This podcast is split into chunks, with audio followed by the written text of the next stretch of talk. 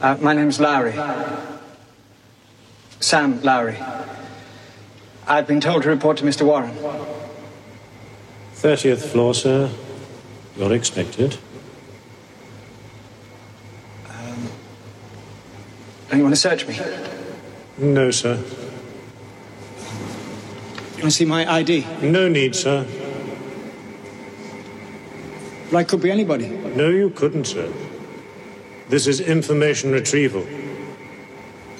The lifts arrive, sir.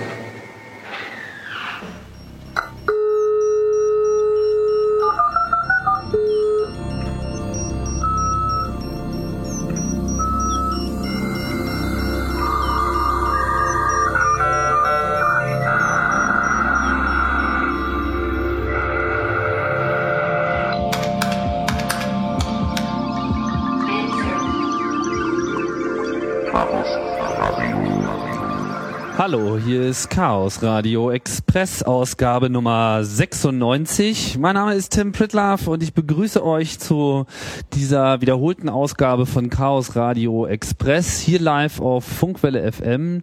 Die vierte und letzte Sendung, denn das Projekt findet auch äh, ab morgen nicht mehr statt. Ist also der letzte Tag, der hier läuft.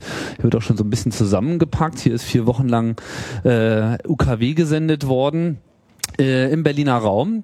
Aber wir senden natürlich Chaos Radio Express sowieso, wenn es live ist, auch immer live äh, im Internet, wo auch die Funkwelle äh, in der Regel zu erreichen war. Aber auf unseren eigenen Servern unter streamsxenem.de kann man äh, auch immer zuhören, wenn es Chaos Radio oder Chaos Radio Express live gibt.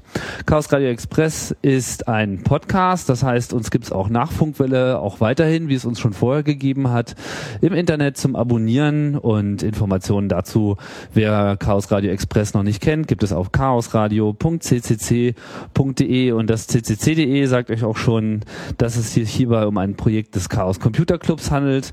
Mein Name, wie gesagt, Tim Pritlaff und ich moderiere hier den Interview-Podcast Chaos Radio Express, wo es immer um interessante Themen geht aus Technik und Gesellschaft.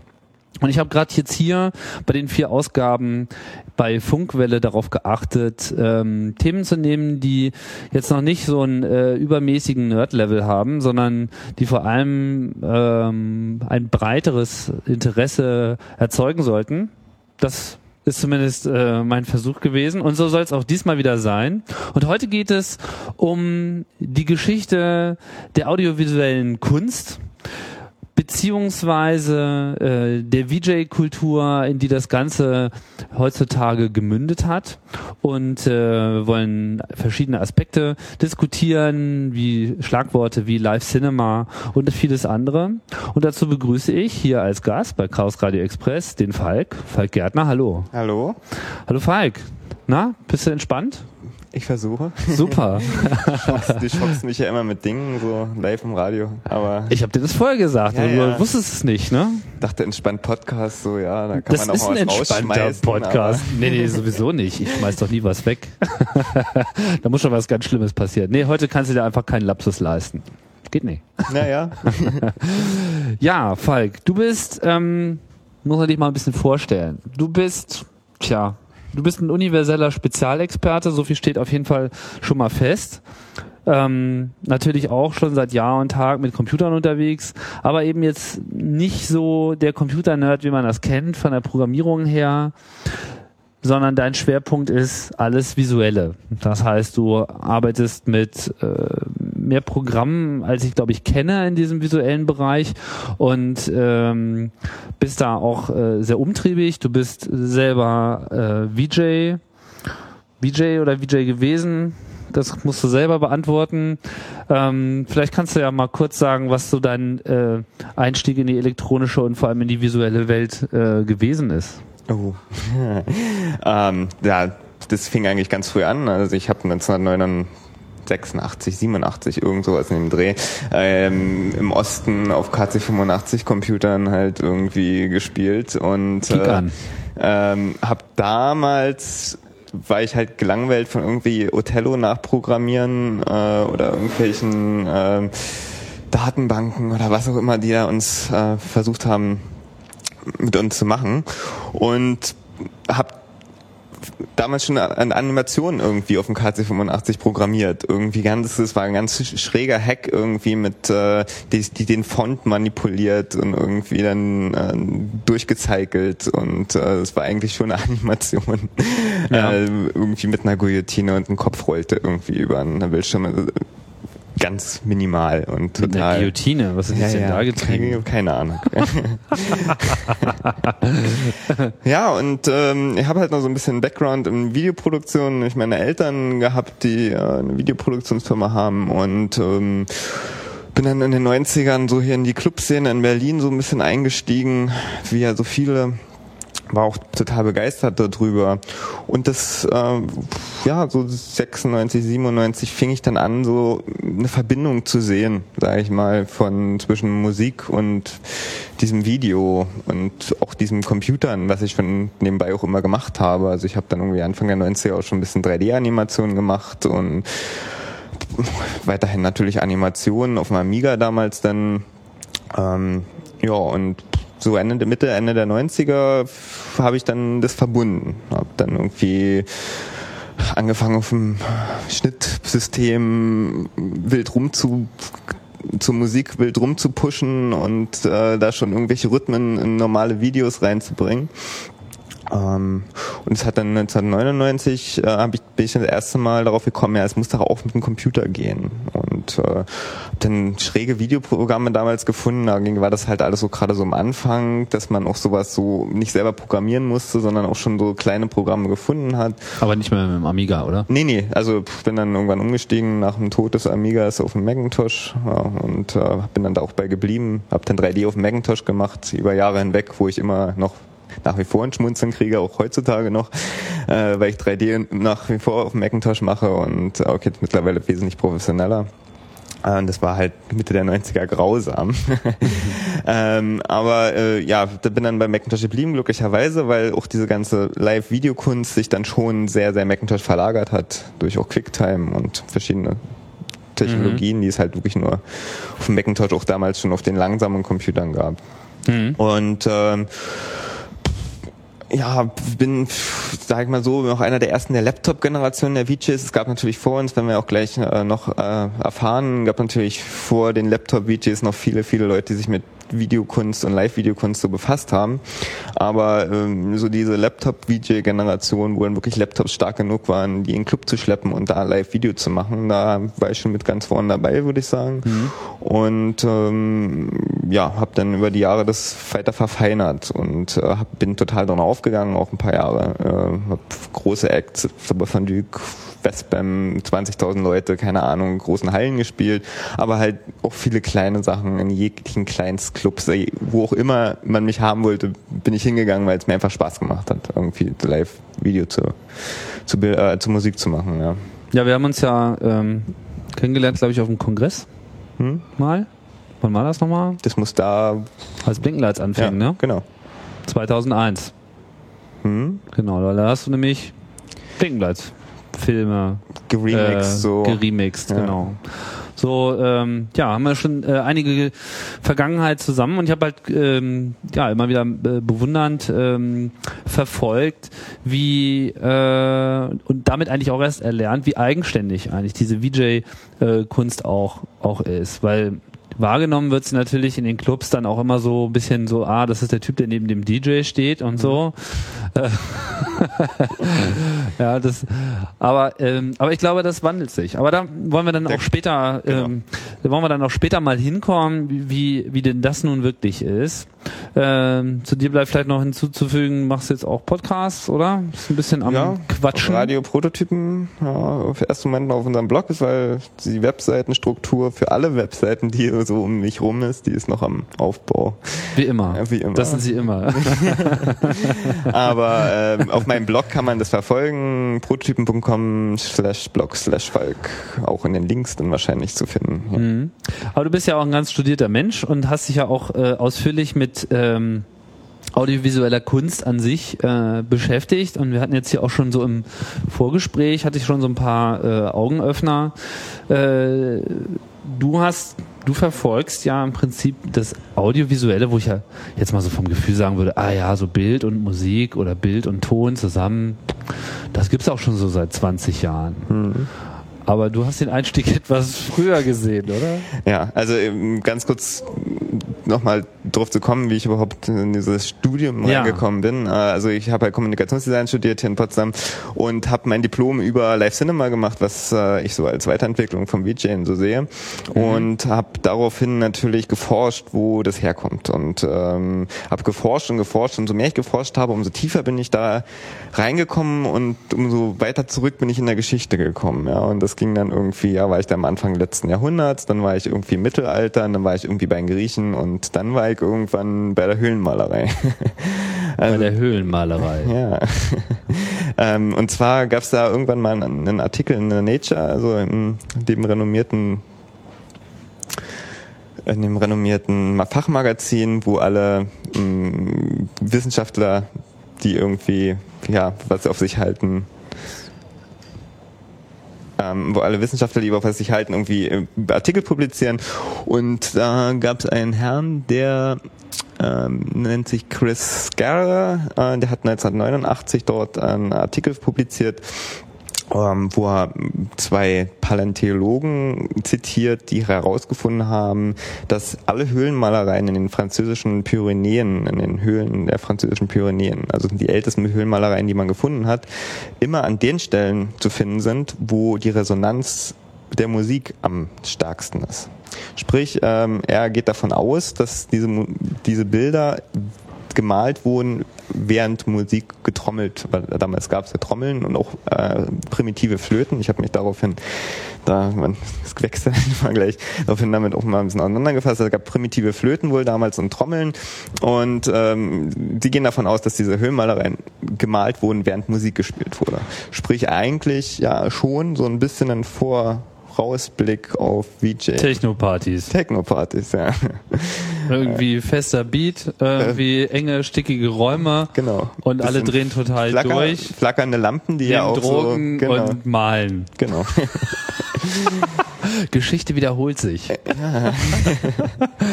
Aha. Ja, spannende Sache. Ja. Ähm, ja, und dann äh, natürlich gibt's dann Löcher im Research. Ähm, weiter ging's dann eigentlich ähm, schon mit den Griechen. Ja, also das war dann schon der nächste Schritt.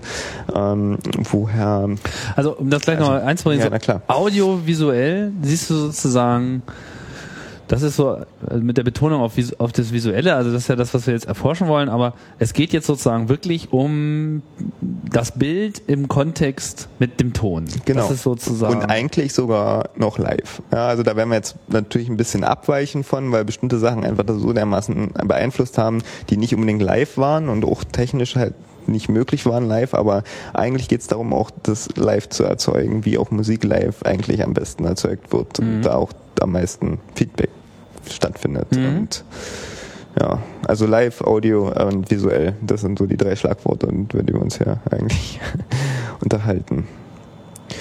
Ja, Und nach den Höhlenmalern, kamen dann so die Griechen mit ihren Delphi, Orakeln, ne, auch wieder Drogen stark im Spiel, nehmen wir an. ja, ähm, naheliegend, mh, vor allen Dingen Herr Pythagoras, den ja jeder kennt, der hat der mit dem äh, Dreieck. der mit dem Dreieck, genau, der hat äh, die Theorie der Musik der Kugeln äh, erfunden. Ja, da setzt er die Tonation von Musik mit Kugelgrößen gleich. Äh, genau hintergestiegen bin ich da auch nicht, ein bisschen rübergeflogen.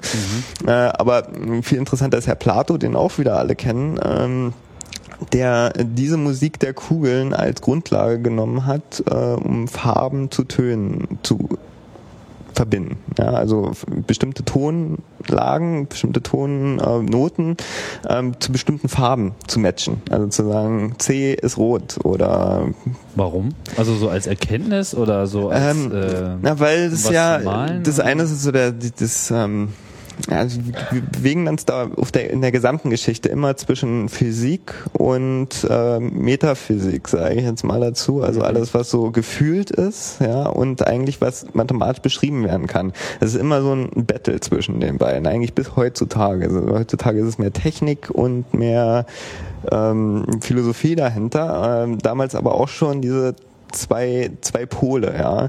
Also man hatte gefühlt, irgendwie gibt es da eine Verbindung zwischen Bildern und Tönen, aber man konnte sie nicht, man wollte sie beschreiben irgendwie über mm, Formeln. Ja, Pythagoras hat ja damals auch schon Dreieck, hatten wir ja gerade gesagt. Ähm, aber Plato ist ja dann auch schon wieder ein bisschen mehr philosophisch unterwegs und ähm, ja, wollte, wollte Weil das waren ja alles Gefühl universelle haben. Spezialexperten damals. Es gab ja, fast nichts, äh, was die gemacht haben, lange Zeit. Das hat ja auch eine Weile gehalten. Und, und, und was, äh, was ist da jetzt bei rausgekommen bei Plato mit den Farben und den Kugeln?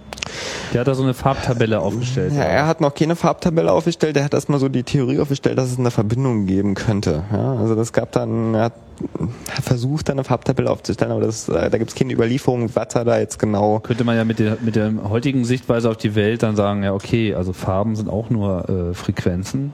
Richtig, Wellen, ja. Da Ja. kommen wir nämlich, springen wir nämlich jetzt auch nochmal gleich weiter zu Herrn Newton. Da sind wir richtig in der Physik, ja. ja der, der das erfunden hat, wo man Also da Plato hat nur gesagt, irgendwie. Ja, es gibt eine Verbindung. Den, das mit den Kugeln gefällt mir irgendwie, wo, wo wir eh schon so metaphysisch unterwegs sind, dann pack ich doch gleich nochmal mit Farben. Wie gesagt, es, es ist davon auszugehen, es ist davon auszugehen, dass er das spezifiziert hat. Es gibt aber keine Dokumente darüber. Ja. okay. Also Klingt so ein bisschen wie der Gründungsmoment der Waldorfschule.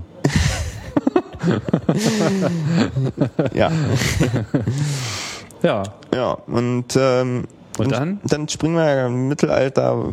Keine Ahnung, war ja alles dann gab es da nicht mehr so richtig viel Überlieferungen in der Zwischenzeit. Also es, es ist definitiv klar, dass da weiter dran geforscht wurde, auch ähm, mit viel berauschenden Mitteln. Du mir jetzt sagen, dass die Römer nichts Substanzielles beigetragen haben zu dem Nee, Thema? ich habe nicht gefunden. Also ich bin da auch immer offen. Also es ist ein Research in Progress für mein, für immer. Also Ja. ich denke, dass ich da auch noch weiter was finde. Ich das ist auch kein, ich möchte jetzt nicht sagen, dass das jetzt ja alles, was es zu finden gibt. Aber Klar, ich in habe der Partykultur waren die ja auf jeden Fall ganz gut vertreten. So. die Römer. Ja. Ja. Also, von dem, was man so hört. Wussten sie zumindest zu feiern. Aber wahrscheinlich die falschen Drogen. Ne? Die haben ja eher Alkohol so, dem Alkohol gefrönt. Und Meinst du, sie haben keine Bilder gesehen, geschweige denn gemalt? Wer weiß. Mhm. Wir lassen das offen. Aber wo ist die nächste Erkenntnis? Also wir überspringen sozusagen Wir überspringen jetzt mal so ein paar Dark- Jahrhunderte, ja. The Dark Ages. Wie man das so macht in der professionellen Geschichtsforschung.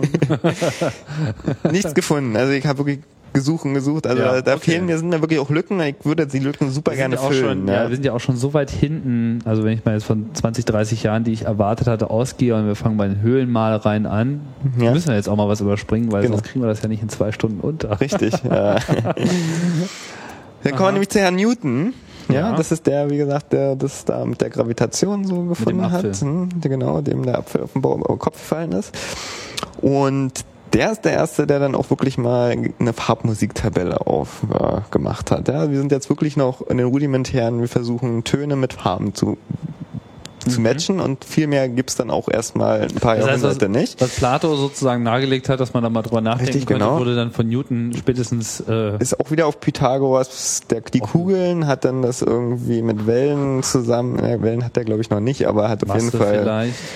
Wir rätseln. wir rätseln, auf jeden Fall hat er eine klassische Farbmusiktabelle, also C, C ist rot und D ist grün, müsst ihr jetzt gucken. Jetzt, äh, Ja, ja. Aber es gibt ja, musst, wir sind ja im Podcast. Du musst das jetzt so plastisch beschreiben, Ja, dass genau. es jedem klar wird. Aber ich glaube, die Farben kriegen wir schon übermittelt. Genau. Und ähm, ja, und diese Farbmusiktabelle war eigentlich schwierig. Also er selber hat noch gesagt, habe ich das hier stehen eigentlich? Ähm, ja, ein Verständnis über die Verbindung von Farben und Ton kann nicht ausreichend bewiesen werden. Es gibt keinen objektiven Beweis. Das hat Newton selber zu dem Zeitpunkt gesagt, wo er diese Tabelle hergestellt hat. Er recht behalten? Ja. Weil nämlich, ähm, es haben danach auf dieser Grundlage von Newton eine ganze Menge andere sehr bekannter Persönlichkeiten das versucht weiter zu verfolgen. Ähm, so Goethe, Rousseau, Castell, das ist der mit den Der mit den, Den Bleistiften. Bleistiften, genau. ah, Ähm. Skerabin äh, ist, ist ein äh, bekannter Kom Komponist. Ähm, Remington, wie heißt der? Skerabin? Skerabin, ja, ist ein russischer Komponist Ah. irgendwie. Ähm, Was haben die gemacht? Die Komponisten? Na, der hat, das war auch der, schon der erste Komponist, der so aus der Audio-Ecke kam, der auch so versucht hat, Farben da auch mit in seine Kunstwerke, in seine, er wollte eigentlich eine Notation schaffen, wo man Farben und Ton gleichzeitig spielen kann. Ja. Wo man Farben spielen kann. Genau. Äh, da gab es nämlich zu dem Zeitpunkt, äh, um, so, wir sind jetzt hier so um 1800 rum, ja, Ja. ähm, sowohl vom Castell als auch vom Remington, äh, die haben dann angefangen, Farborgeln herzustellen. Ja? Also man muss sich vorstellen, kein elektrisches Licht, äh, keine Motoren, kein irgendwas. Also alles, was man heutzutage an Farblichtspielen kennt, mal aus dem Kopf rausschmeißen, sondern die haben ähm, Klaviere umgebaut mit kleinen Fähnchen, die so Farbvorhänge vor ähm, Öllampen geschoben haben. Nein. So ganze Palette, ja, also zum Anfang zum Anfang wirklich nur Das ist nicht Telefon. verwirrend, das ist Ja, das, das- das Studiotelefon. Das ist nicht für uns. ähm, zum Anfang wirklich nur äh, kleine Fensterchen beleuchtet von hinten, aber die haben dann schon versucht, auch Räume farblich zu gestalten damit. Ja. Ja. Und der Skirabin hat diese, diese, diese Farbmusikorgeln von Remington und Castell ähm, ähm, ja, so als Anlass genommen, auch eine Notation dafür zu finden. Aber eigentlich sind wir noch bei dieser Farbmusiktabelle, die nämlich gar nicht funktioniert hat. Ähm, weil Die, diese Farborgel fasziniert mich gerade total. Also dieser Gedanke, dass man da auf so einer Klaviatur rumspielt und dann wird da das ist so total krass. Farbe vor Öllampen Wir müssen da auch, weiß ich nicht, ob wir irgendwo noch eine Bildergalerie danach so nochmal irgendwo hinstellen oder so. Es gibt da schon geile, geile Bilder zu. Also die sehen halt Es auch gibt alle. ja die tollen Links bei Chaos Radio Genau. Express. Ja. Die bauen wir dann alle ein. Ja, Muss es aber auch erwähnen. die Links. Ja, also wo du hinlinken willst. Ja, äh, Okay, wir bauen ein paar Links ein. wir bauen ein paar Links ein Bildern. mit bunten Bildern. Vielleicht Genau, haben also, wir ja sogar eine Farborgel. ja, ich habe eine Farborgel. Ich habe auch, glaube ich, einen Links in einer Farborgel. Das ist total geil. So, super crazy. Also wirklich, muss man sich das vorstellen, wie die damals so mit Schnüren und so kleine, kleine Vorhänge bewegt haben. Und so, die funktionierten auch alle nur einmal einmal oder zweimal maximal und dann brannten sie ab, weil halt Öllampen dahinter und alles Ja, ja. heiß wurde natürlich, wenn du kleine Kämmerchen hast, wo die Öllampen drin Aber es ist interessant, was da so für ein, äh, ja, für ein psychedelischer Drang offensichtlich äh, vorliegt, so, so eine Kombination überhaupt zu er Ja, erstellen, also ne? ja, seit den Griechen ja, halt im Prinzip, äh, wo man das erste Mal das auch niedergeschrieben hat, wahrscheinlich schon vorher. Ja, man, man sieht halt Musik, also das ist halt Musik und da ist noch Bild und irgendwie, also für mich jetzt als VJ, ja, ich, ich, ich sage, da, da ist im, im Bauchgefühl da, wie es ver- sich verbindet. Ja? Also ich, ich habe, äh, ich Musik höre, ich sehe da Bilder zu oder ich fühle, fühle die Musik und dann kann ich, weiß ich, was für Bilder zu diesem Gefühl passen, na, automatisch irgendwie. Das Es gibt ist, auch Leute, die das besonders ausgeprägt haben. genau diese Musik halt sehen, Synästhesisten. Da kommen wir gleich zu. Mhm. In drei Stichpunkten. ähm, weil erstmal möchte ich diesen Farbmusik-Dings dem Durchstoß durchs Herz versetzen. weil nämlich diese ganzen Leute, die dafür geforscht haben, die auf eigentlich auf Grundlage schon die gleiche Grundlage hatten, nämlich diese Newton-Farbmusiktabelle, ja, ähm, haben mal ihre, alle ihre eigenen Farbmusiktabellen gemacht. Und am Ende kam halt raus, dass ähm, wenn man diese ganzen Farbmusiktabellen, die diese ganzen Leute halt aufgestellt haben, mal nebeneinander legt. Ja.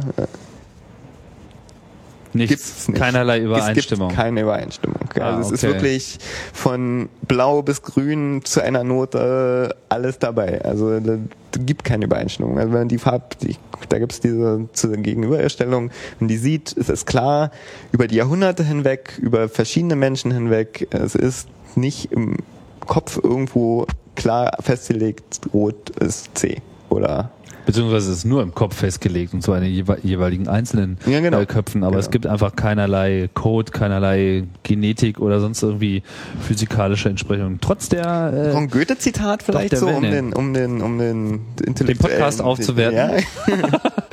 Gibt's noch ein super schönes Stück. ja, was hat er gesagt? Ähm, also er spricht halt über Formen, also über Farben und Musik, ja. Ja, jetzt sind wir wirklich bei der Waldorfschule, ist dir klar, ne?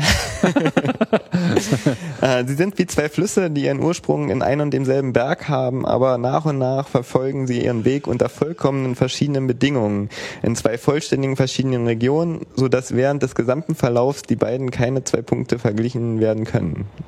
Also zwei Flüsse, die zwar nebeneinander irgendwie fließen, aber sie treffen sich nie und verbinden sich nie zu irgendwas. Ja. Also mit anderen Worten der Abgesang an die Verbindung, also Genau. an die direkte Entsprechung zwischen Musik und, Also, und Bild. Aber genau. trotzdem gab es halt immer wieder den Drang, äh, doch das eine zu dem anderen zu komponieren und niemand wird in Abrede stellen, dass es natürlich möglich ist, äh, das passende Bild zu finden. Für eine persönliche Einschätzung natürlich, ja. Aber Bild sind wir ja aber auch nicht. Wir sind erstmal nur bei Farben. Ähm, das geht mich jetzt erstmal weiter. Die Farbtheorie wurde jetzt dann erweitert. Also man hat festgestellt, okay, Farben, das ist jetzt nicht so die Erfüllung. Äh, vielleicht wenn man dann Formen dazu nimmt, äh, wird es dann vielleicht besser. Ja?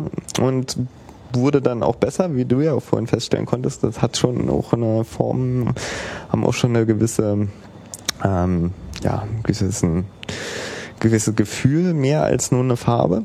Herr Kästner mh, hat dann versucht, Tonhöhen und Helligkeiten in Verbindung zu setzen. Also Wer war das? Herr Kästner. Kästner, ja.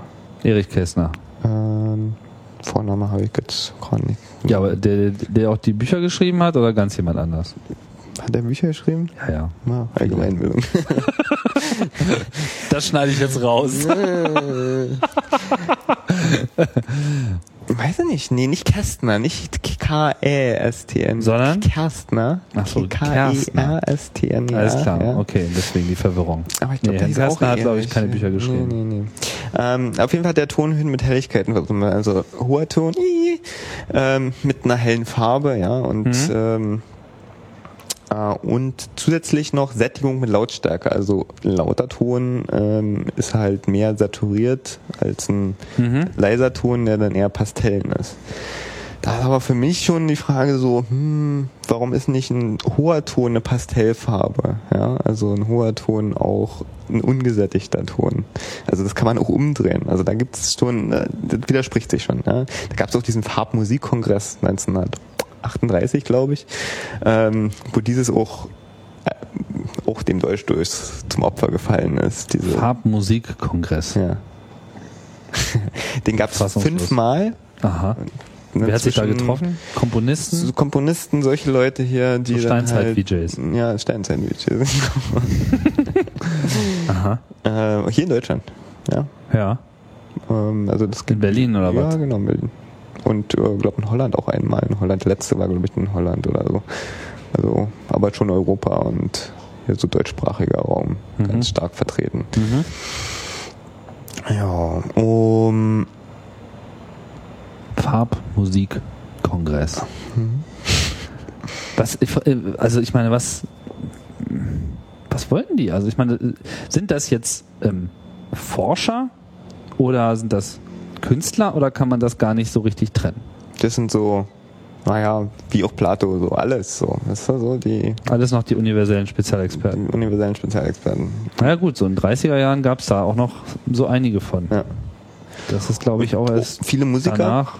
Ja, viele Musiker natürlich auch, also Komponisten, die halt versucht haben, ihrer Musik noch ein anderes Element zu geben. Ja, also es ist immer wieder kommen dann auch, da bin ich nicht ganz so fit, so was die klassische Musik betrifft, aber da kommen halt immer mal wieder so ein paar Namen, die man wohl kennen muss, denen ich jetzt nicht, die ich jetzt nicht, denen du nicht dienen kannst.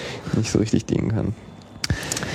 Ja, Das heißt, wir sind jetzt sozusagen im, im 20. Jahrhundert äh, angekommen. ja, wir sind ja, ja, eigentlich schon So, 20. also es gab zusammengefasst schon irgendwie den Höhlenmalereien wird ihnen zumindest jetzt unterstellt. Ja, ich meine, ob Ja. die nun, nun recht gehabt haben, meine, so diese Aussage mit hier klingt jetzt besonders gut. Ich weiß nicht, was die ja, gemacht die haben ja haben. gemessen, also richtig Die so. haben sich da tagelang in die Höhle gestellt und überall lang- rangetrommelt oder haben die das einfach so Nee, die haben richtig gemessen, also da ist die Resonanz. Also da gibt's ja so, ich bin kein Tontechniker, aber man weiß ja, dass in einem Raum ein bestimmter Ort immer die beste Resonanz hat. Also da Am wenigsten Echo oder es- was so, Ja, am genau. Und klingt. das klingt da am besten. Und immer genau an dem Punkt war eine, war eine Höhlenmalerei und nirgendwo anders. Also es war halt nicht, also die haben jetzt halt nicht gesagt, ja, das sind überall Höhlenmalereien und es könnte so sein, dass da sind besonders große und schicke, sondern es waren immer nur an diesen Punkten Höhlenmalereien. verstehe. Also das ist schon ein deutlicher Könnte also Hinweis. tatsächlich so sein, dass sie sich das wirklich danach ausgesucht haben. So Ja. wo malen wir denn mal ein Bild, mal mal ertrommeln. Mal trommeln, ja. Krass. Und dann von da an halt eher so Farbmusik, ja, also dass man erstmal nur versucht hat, Farben bis zum späten 19. Jahrhundert, also so bis 1860, 70 nur, also nur versucht hat, Farben zu matchen mit irgendwie ähm, Tönen. Mhm. Und dann kommen dann halt Formen dazu. Das ist dann die sogenannte Formmusik. Ja, also so habe ich das jetzt mal getauft. Du weißt gar nicht, ob es Formmusik so als Begriff gibt. Ähm, wo man halt versucht hat, diese Farben schon dann zu erweitern mit irgendwelchen Formen. Und äh, da haben wir eben gerade gesagt, ähm, ja, Tonhöhen mit Helligkeit, und ist das eigentlich eine Farbe, aber äh, da gibt es nämlich dann den ersten Beweis. Ja, da sind wir jetzt bei diesen Synästhesiasten. Aha. Und die wir ja eben schon besprochen haben, das sind halt ganz interessante Leute. Da gibt's halt Heißen die so Synästhesie? Synästhesiasten. Ich denke, dass die so heißen. Ja. Okay. Synästhesie. Syn Synästhesie, ja. Das ist, ähm, wenn man einen Ton hört und ein Bild sieht. Da gibt's eine ganze Menge ähm, Studien drüber, weil das total interessant ist. Das hat irgendwas im Kopf falsch verknotet sozusagen. Ähm, die Leute empfinden es ähm, selber auf der einen Seite als sehr spannend, also die haben auch Spaß dran, aber auf der anderen Seite ist es auch sehr stressig, weil wenn du jetzt durch die Stadt gehst und das laut, sehen die halt permanent irgendwelche, äh, irgendwelche Sachen. Also die brauchen halt auch viel Ruhe, diese Leute, überhaupt klarzukommen, weil sonst hast du permanent Bilder. also Also da gibt's ja verschiedene Ausprägungsformen von dieser äh, Synästhesie. Äh, Genau, so Geschichte. andersrum. So, es gibt Leute, die haben Geschmäcker bei Tönen hm? genau. Und das bezieht sich jetzt auch nicht unbedingt immer nur auf Musik, oder? Oder ist das im Wesentlichen eine Interpretation von Musik? Nee, nee, ist Töne Tönen? generell. Töne, also, Tonhöhe, genau. was auch immer und äh, das eine wird von dem einen irgendwie über den Geschmack äh, so oder so empfunden, also löst halt im Körper was aus, was auch durch Geschmack ausgelöst wird. Ich sag's mal Ja, so rum. Ist ja. ja. nicht so, dass man auf einmal so ein salziges Gefühl im Maul hat, aber man spürt vielleicht irgendwie dasselbe, was man eben äh, hat. Keine Ahnung, da steckt man ja nie drin. Aber davon habe ich auch gehört, dass die äh, dann eben auch so Sachen haben wie Farbenassoziationen Hm. In Form auch. und Formen auch, sagst du? Und äh, was heißt das Formen? Das heißt irgendwie, du bläst Tuba und dann sehe ich Kreise. Ja, so ungefähr. Ja. Hm. Und äh, oder ja, gehen auf über die Straße und die sehen eckige, spitze Formeck. Ich bin's selber nicht. Ich kann nicht sagen, was die genau sind. Was siehst du denn?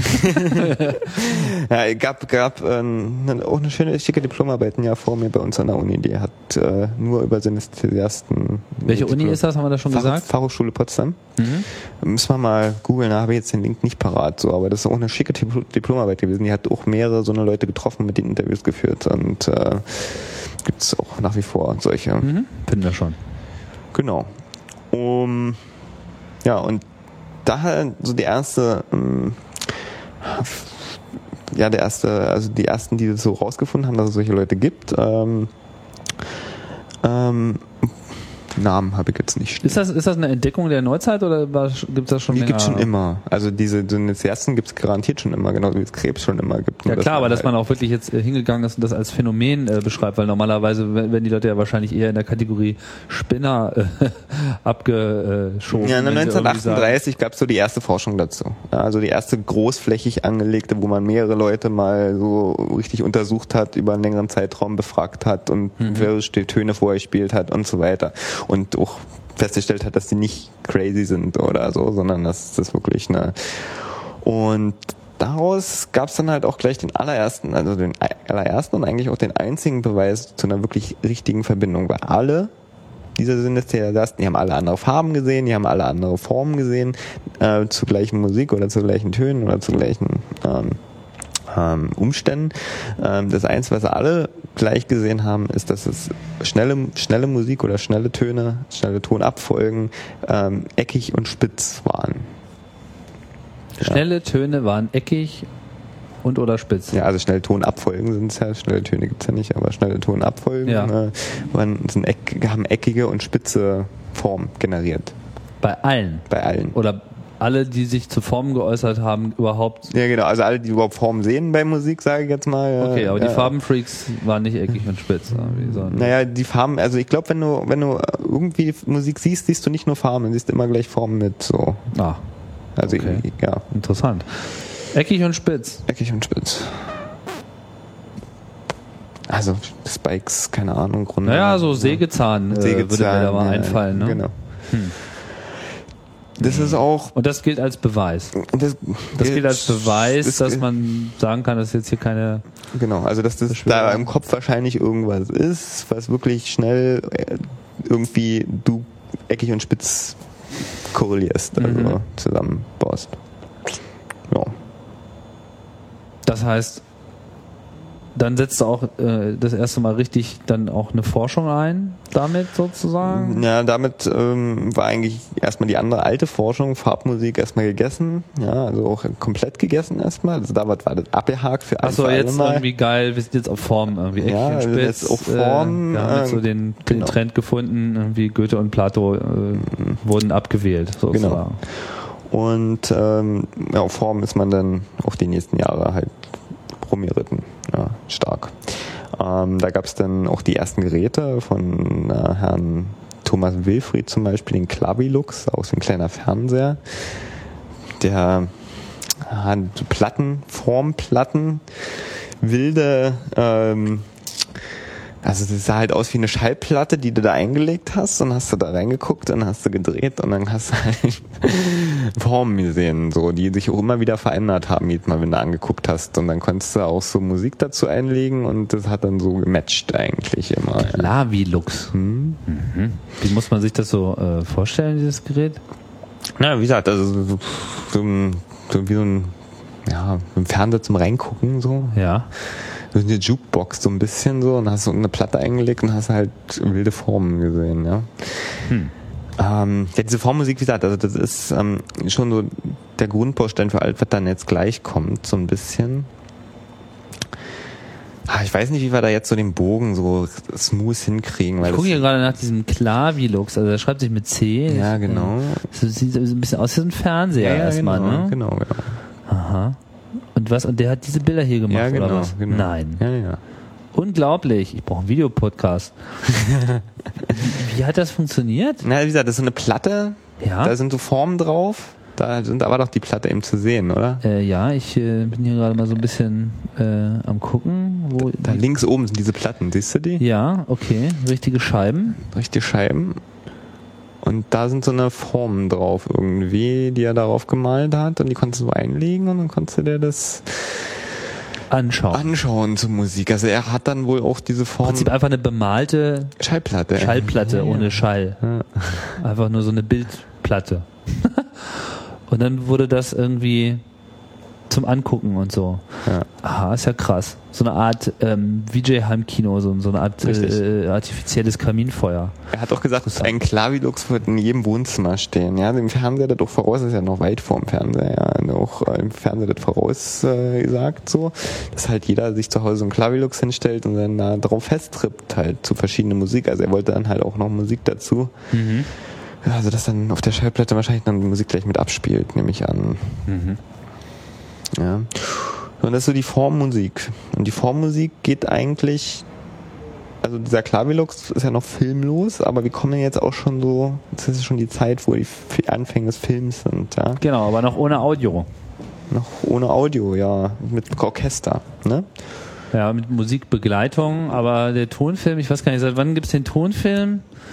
Tonfilm muss doch auch so in den äh, 30er Jahren Ja, aufgekommen sein. 28, ja, ich möchte das nicht Falsches sagen, also dieses gefährliche Halbwissen immer. Also da gab's so frühe äh, Sachen hier, tralala, also 36. Ja, ja, das ist so diese, diese Gegend irgendwie. 36 war der Stummfilm sozusagen abgelöst. Hm. Und ähm, behauptet die allwissende Müll Müllhalde zumindest, weiß ja gar nicht, ob das stimmt. Das heißt, da, das ist ja eigentlich sozusagen das Audiovisuelle äh, in Reinkultur. Also das ist ja jetzt so, heute sind wir es gewohnt. Äh, audiovisuell ist halt natürlich ein Tonfilm, irgendwie irgendwas läuft äh, als Video ab und dazu gibt es irgendwie Musik oder umgekehrt. Äh, aber zu dem Zeitpunkt war das dann halt was vollkommen Neues.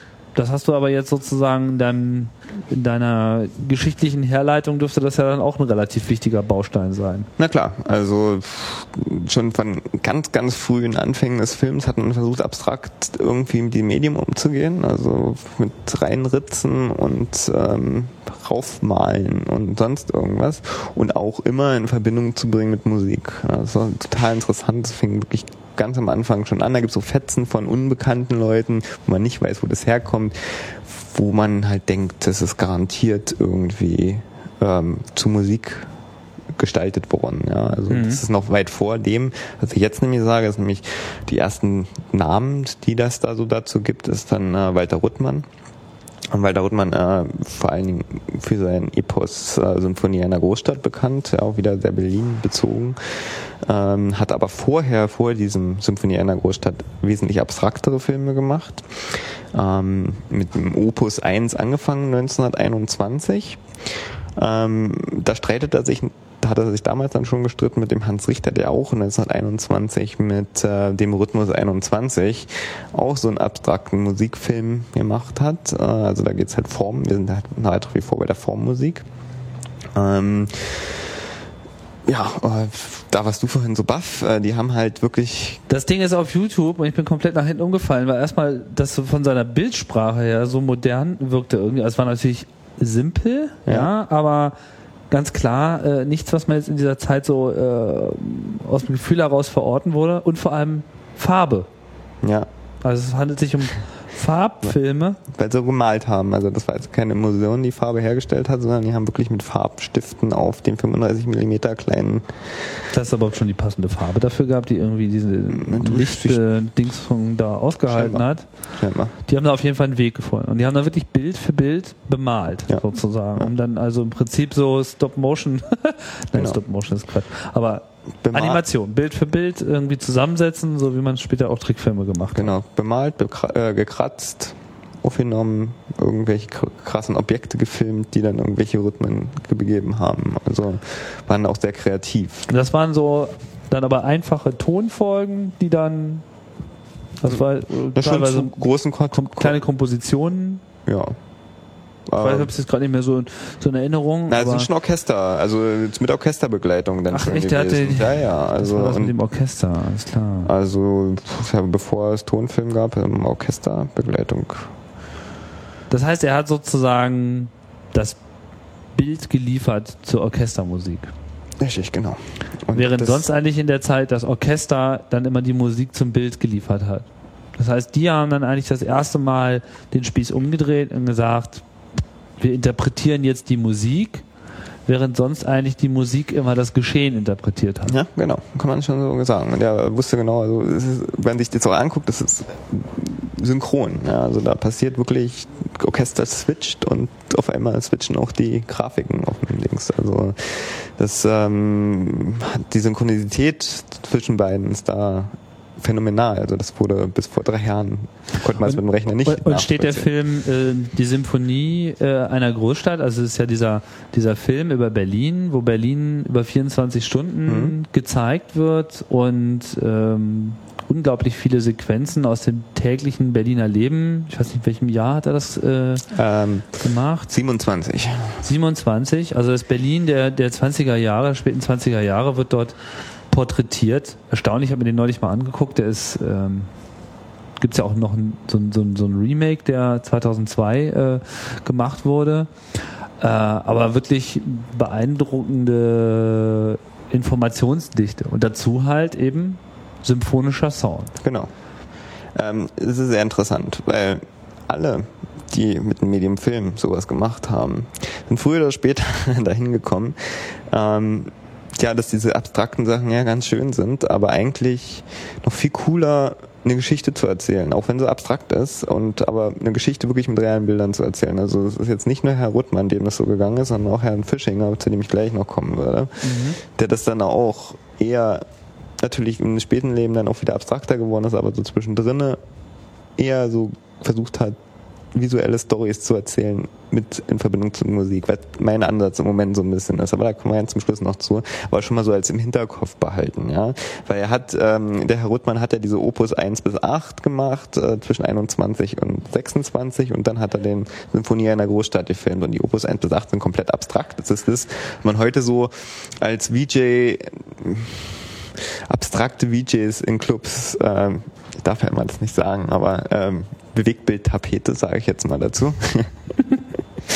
werde ich ja immer äh, böse angeguckt. Aber mh, du bist irgendwo im Club und guckst an der Wand und das sind halt abstrakte Formen, die sich irgendwie zur Musik so wild bewegen. Äh, und hat dann aber irgendwie die Lust dran verloren. Also die verlieren alle irgendwie so die Lust dran nach einer Weile, also an diesen rein abstrakten Formen und wollen dann auf einmal alle irgendwie doch eine Handlung reinbringen und doch irgendwie auch richtige Bilder zeigen, die irgendwie in sich selber eine Geschichte erzählen, aber auch als großes Gesamtding eine Geschichte erzählen. Mhm.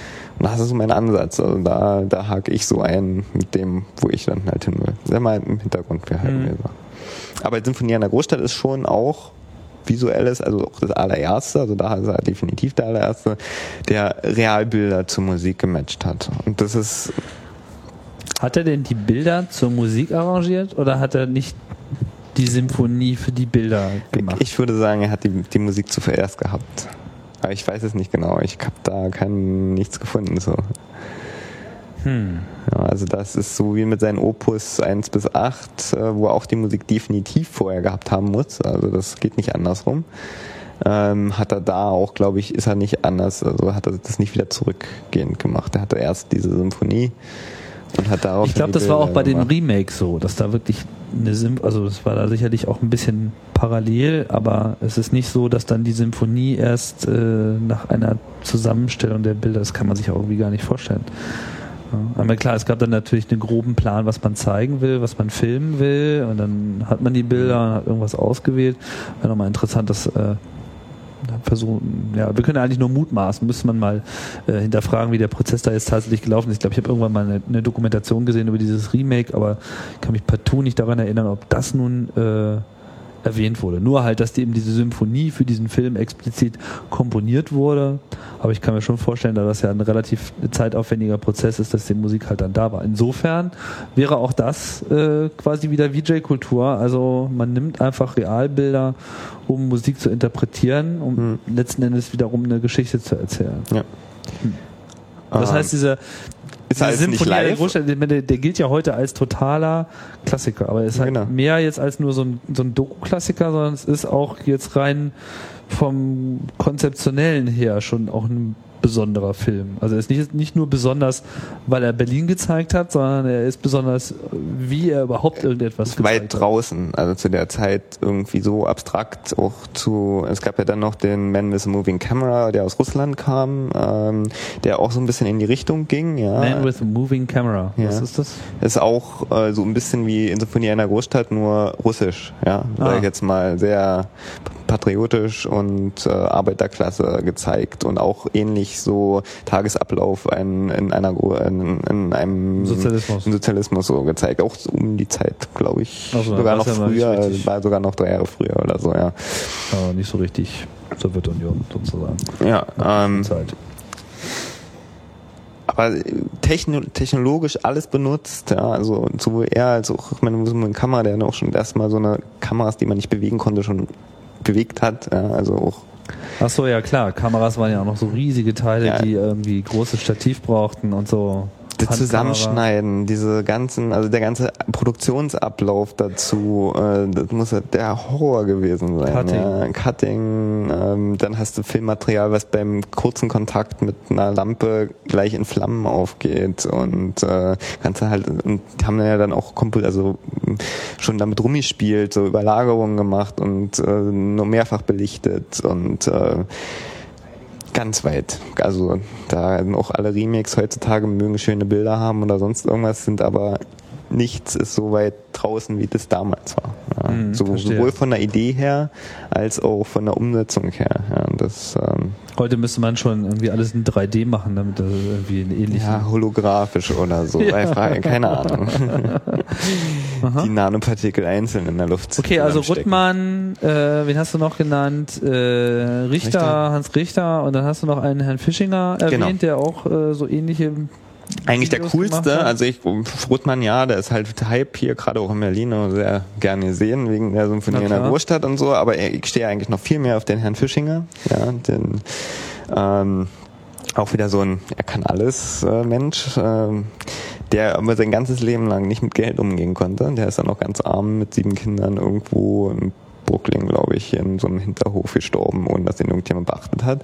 Jetzt fangen an, Leute wieder seine Werke rauszugraben. Also für ihn war es auch ein Lebenswerk, zu, wirklich das perfekte, die perfekte Symbiose zwischen Musik und Bild zu machen. Mhm. Ja. Und der hat auch bei Herrn Ruttmann mitgearbeitet hat ihm vor allen Dingen vorgeschlagen äh, für seine Filme seine Wachsmaschinenerfindung. Sind halt auch alles Geeks ja, die haben auch immer alle gebastelt immer mit irgendwelchen schrägen was auch immer sie gefunden klar weil sie auch Technik äh, sozusagen die Technik gab's nicht die sie brauchten dann mussten sie sich ihre Maschinen selber bauen. Richtig. Was hat der was hat er denn gebaut? Eine Wachsmaschine eine Wachsmaschine ja. Und zwar äh, hat er verschiedene Farben Wachs zusammengegossen ja.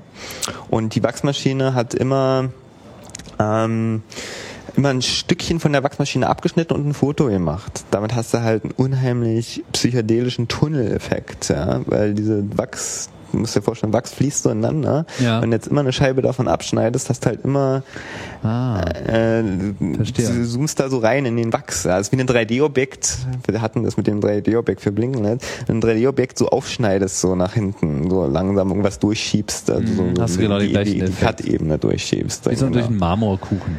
Genau, genau. Und das hat er damals halt erfunden und der Herr Rothmann fand das auch ganz toll und da hat er so ein bisschen Geld für gekriegt. Äh, aber viel interessanter ist halt, dass ähm, Herr Fischinger dann ähm, hat dann auch noch beim äh, Frau Mond von, ähm, na, wie heißt er?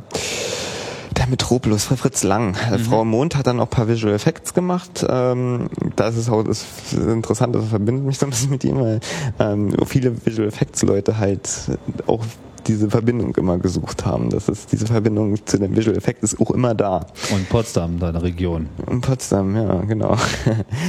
ähm, äh, Komposition in Blau hat er dann gemacht und sein, aber sein bedeutendstes Werk ist eigentlich ähm, Walt Disneys Fantasia und da wird er nicht im Abstammung genannt. Und das ist eine ganz traurige Geschichte eigentlich.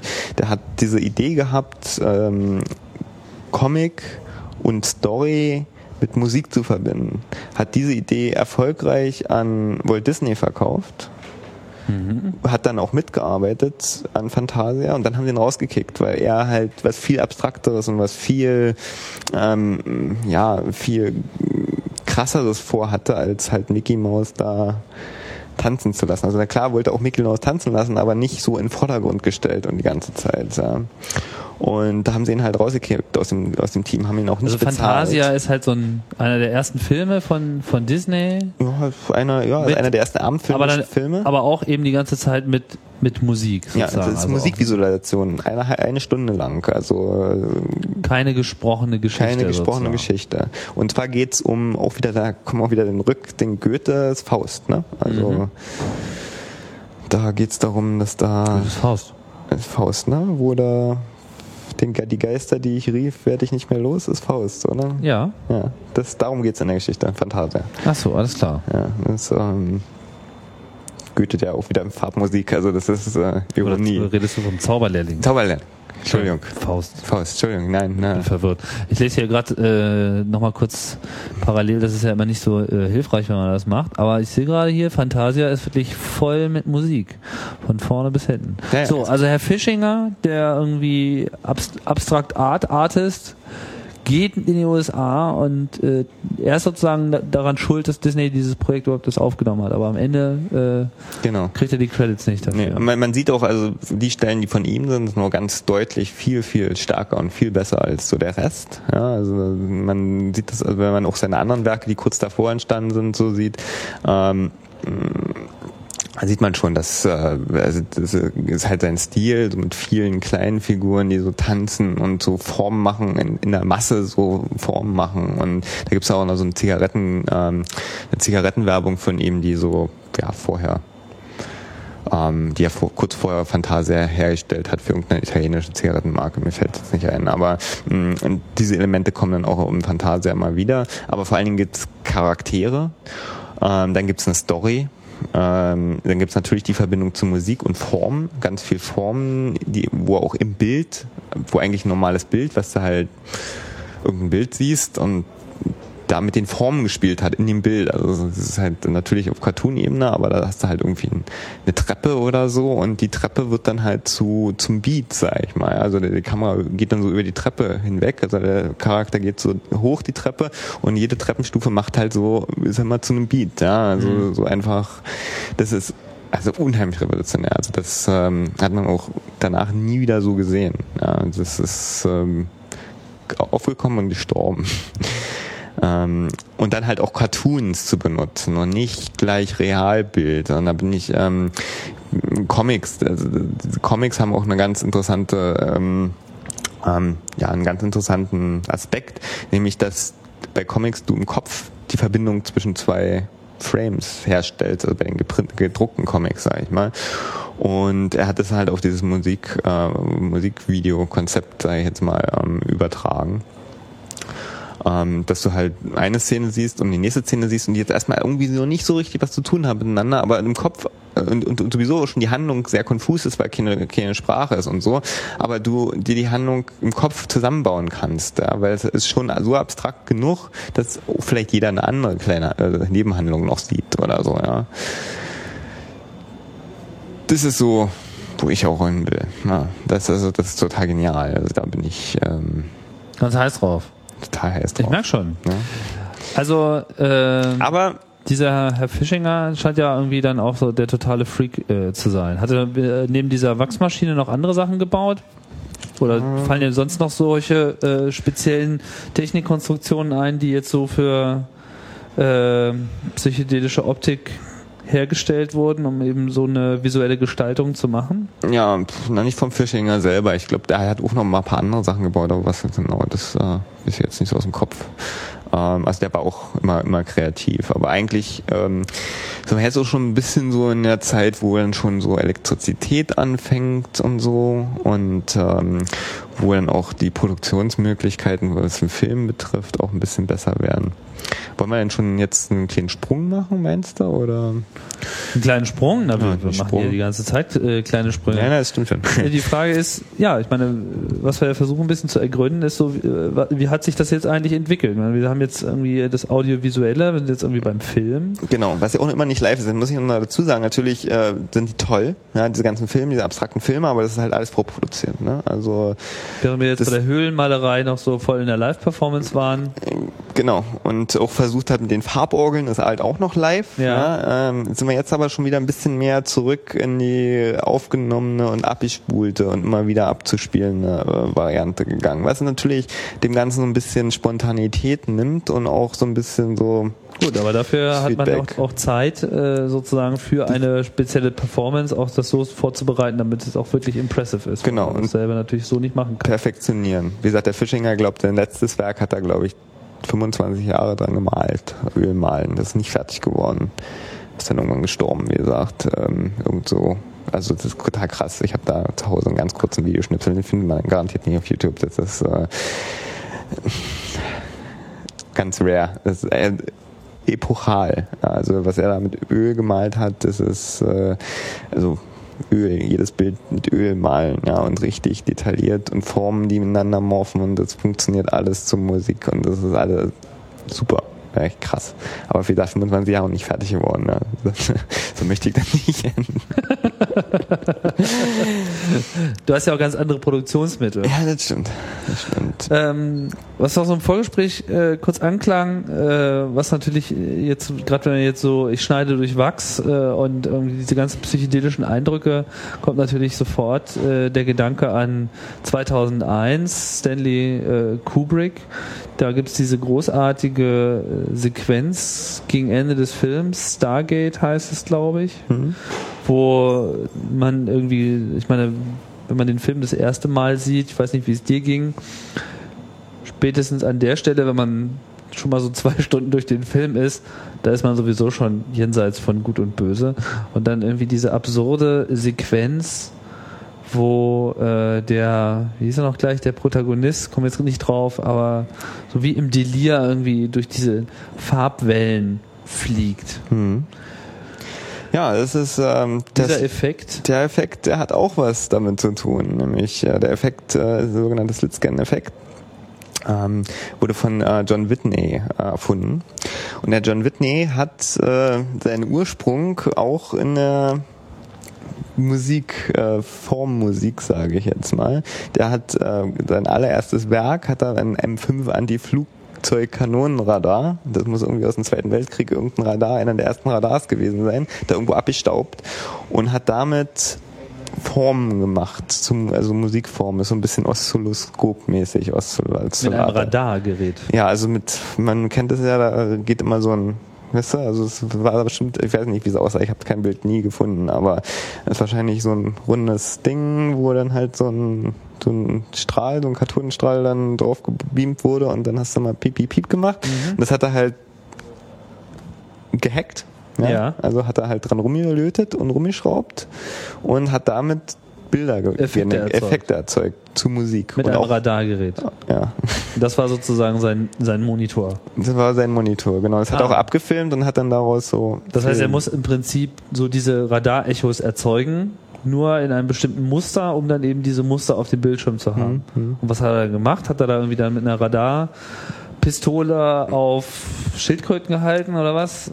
Du ist weißt es sketchy. Ich weiß nur, dass er dieses, also dass er damit angefangen okay. hat. Und äh, es muss der totale Hit in psychedelischen Szenen in den 60ern gewesen sein. dieses, was er, was er damit erklärt. Das schon wieder bei den Drogen. Ja, also was er damit so erzeugt hat, hat mit diesem Gerät. Das Aha. muss so.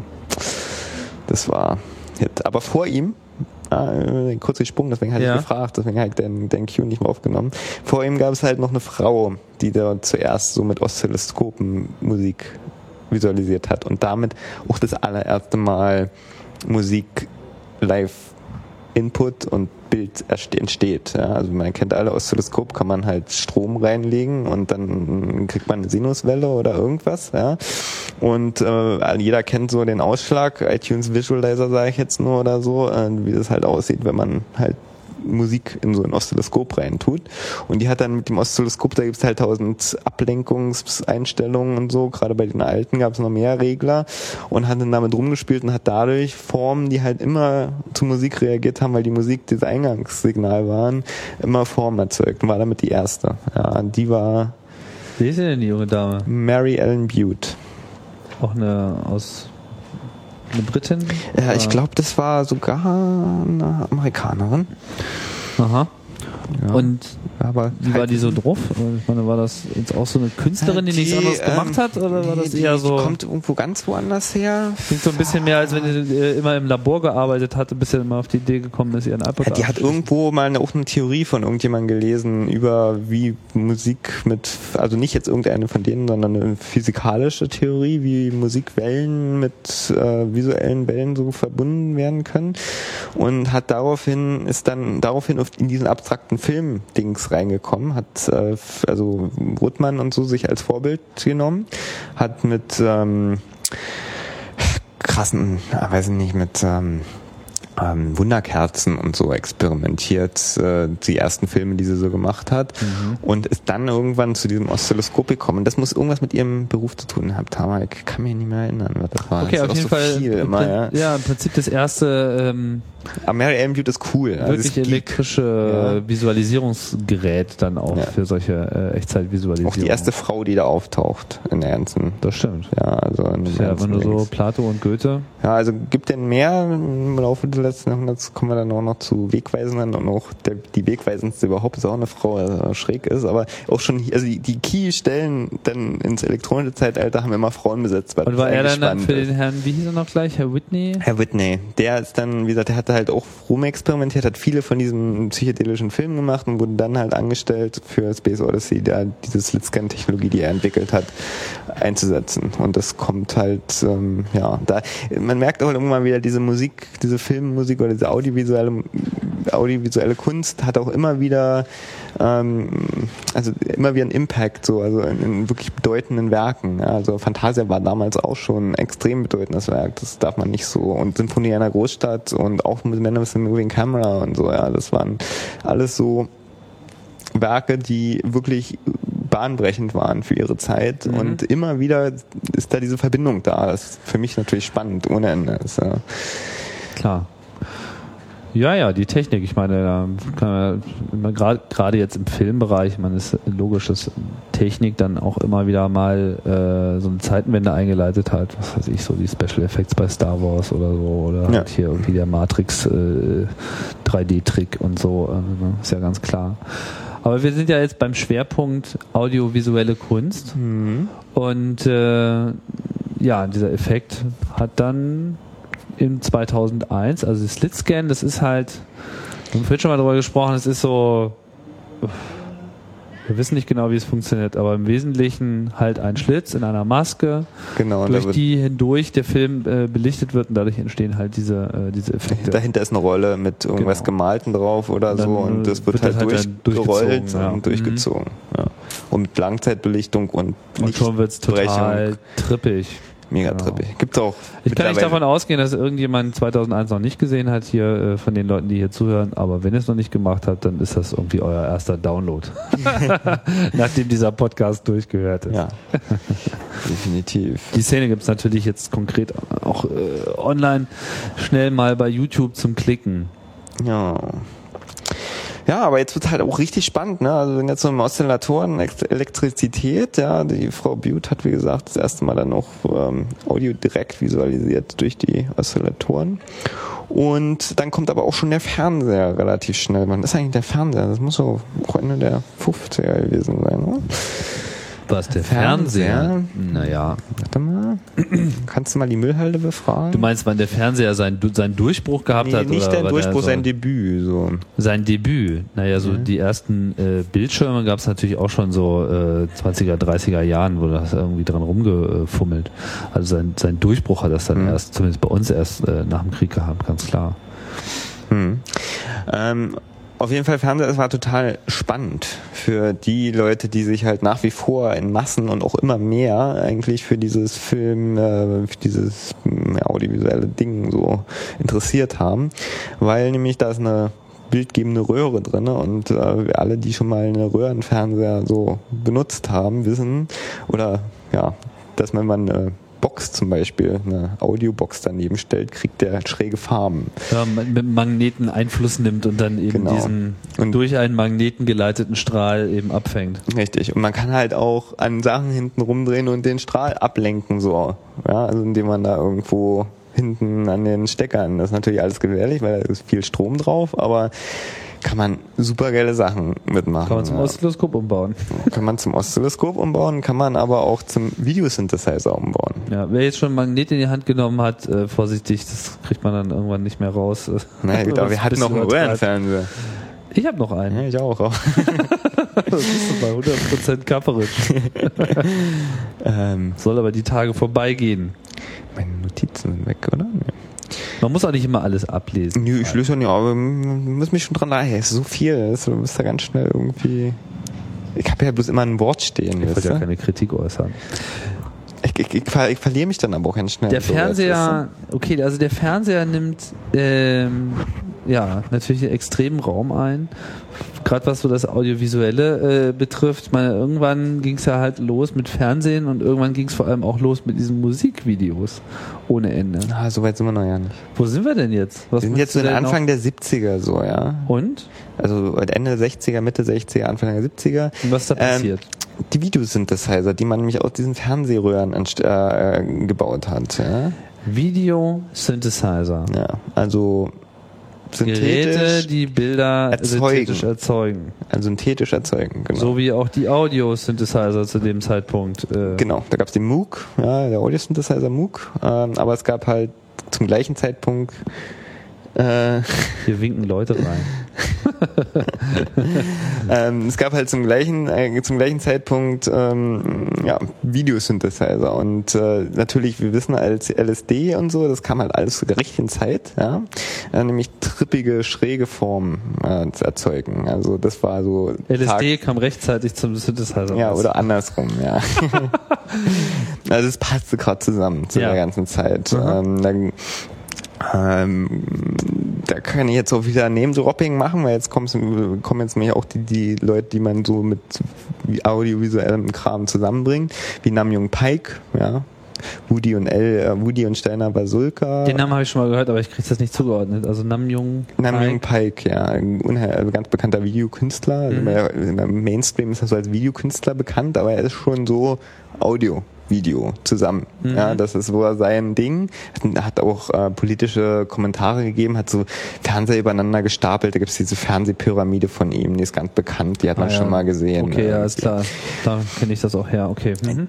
Die trafen sich alle im, im sogenannten Sekittchen. Das war eine alte, ähm, ähm, ja, war ein altes, eine alte Küche von einem Hotel am Broadway ähm, in New York. Ja, da haben sich diese ganzen, die sie mit Audio, Videosynthesizern experimentiert haben, so zusammengefunden. Ja. Äh, bekannt sind halt Woody und Steiner Basulka, weil die haben das so dokumentiert. Die haben auch heute noch eine Webseite, die müssen wir auf jeden Fall verlinken. Ganz interessant, auch mit Videos und Bildern aus dieser Zeit ähm, ganz mhm. viel.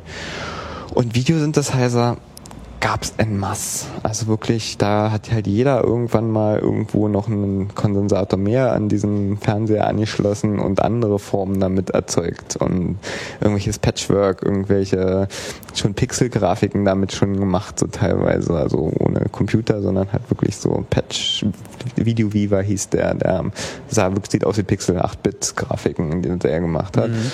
Ähm, aber so die am schönsten, also von mir jetzt, also von Bill, Herrn, Bill Hearn, Hearn wird er wahrscheinlich ausgesprochen. H-E-A. H-E-A-R-N, ja. Mhm. Ähm, wunderschön farbliche Kreise, die miteinander morphen und du kannst halt wirklich stundenlang zugucken. Das ist einfach nur schön, ja. Mhm. Und auch teilweise Musik gesteuert, teilweise nicht.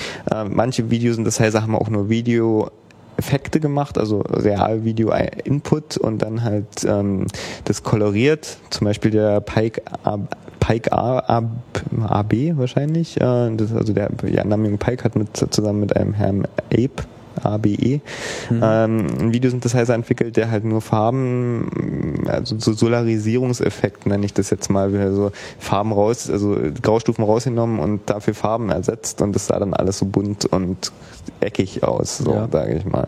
Das war so, so von Namjoon Pike so das, das, das Merkmal. Das kam halt alles aus dieser Richtung audiovisuell Kunst, ja, das mhm. ähm, da müssen wir jetzt auch ein bisschen, wir haben ja echt ein bisschen Zeitproblem langsam schon, oder? Weiß ich nicht. Ich habe kein Zeitproblem.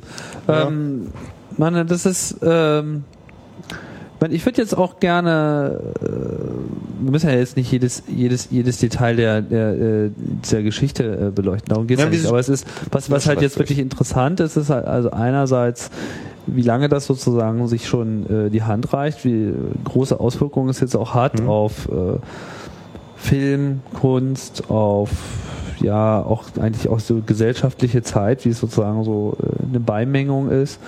Ähm, ich springe jetzt einfach mal so ein bisschen vor, so auch so in die in den letzten äh, 10, 20 Jahren aktiv erlebte Zeit, gerade so diese Techno-Generation. Da kann ich mich noch sehr gut erinnern, äh, da fing das dann auch bald an, nachdem also Anfang der 90er Jahre sich so elektronische Musik äh, zunehmenden Maße in den Mainstream vorgearbeitet hat, noch nicht, noch nicht da war, aber irgendwie sich ganz klar so angemeldet hat und gesagt hat, okay, wir übernehmen jetzt mal hier, das mit Rock'n'Roll ist jetzt vorbei, äh, jetzt kommt Techno.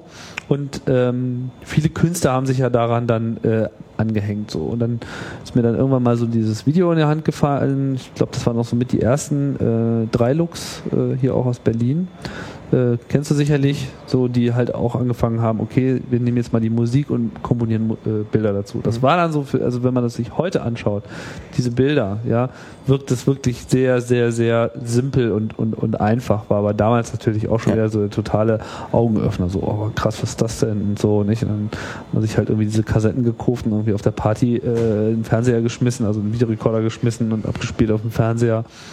Ähm, das war ja auch sehr, äh, sehr stark dann. Und dann hat man halt einfach gesehen, wie diese visuelle Kunst dann auch wirklich ein festes Standbein wurde dieser gesamten kulturellen Bewegung Techno. Ich sage jetzt mal bewusst nicht Musikbewegung, weil es war für mich äh, sicherlich nicht nur für mich äh, eben eine, eine, eine, eine kulturelle, eine sehr breite kulturelle Bewegung, die eben die Musik äh, im Vordergrund hatte, aber dann eben gleich in der zweiten Reihe auch schon mit einer ganzen äh, Reihe von anderen Sachen kam. Ich meine, auch so hier im Print hat sich das verändert, hier so hier solche Sachen wie Frontpage, also auf mhm. allen Fronten wurde mit an anderen äh, gestalterischen Ausdrücken gearbeitet.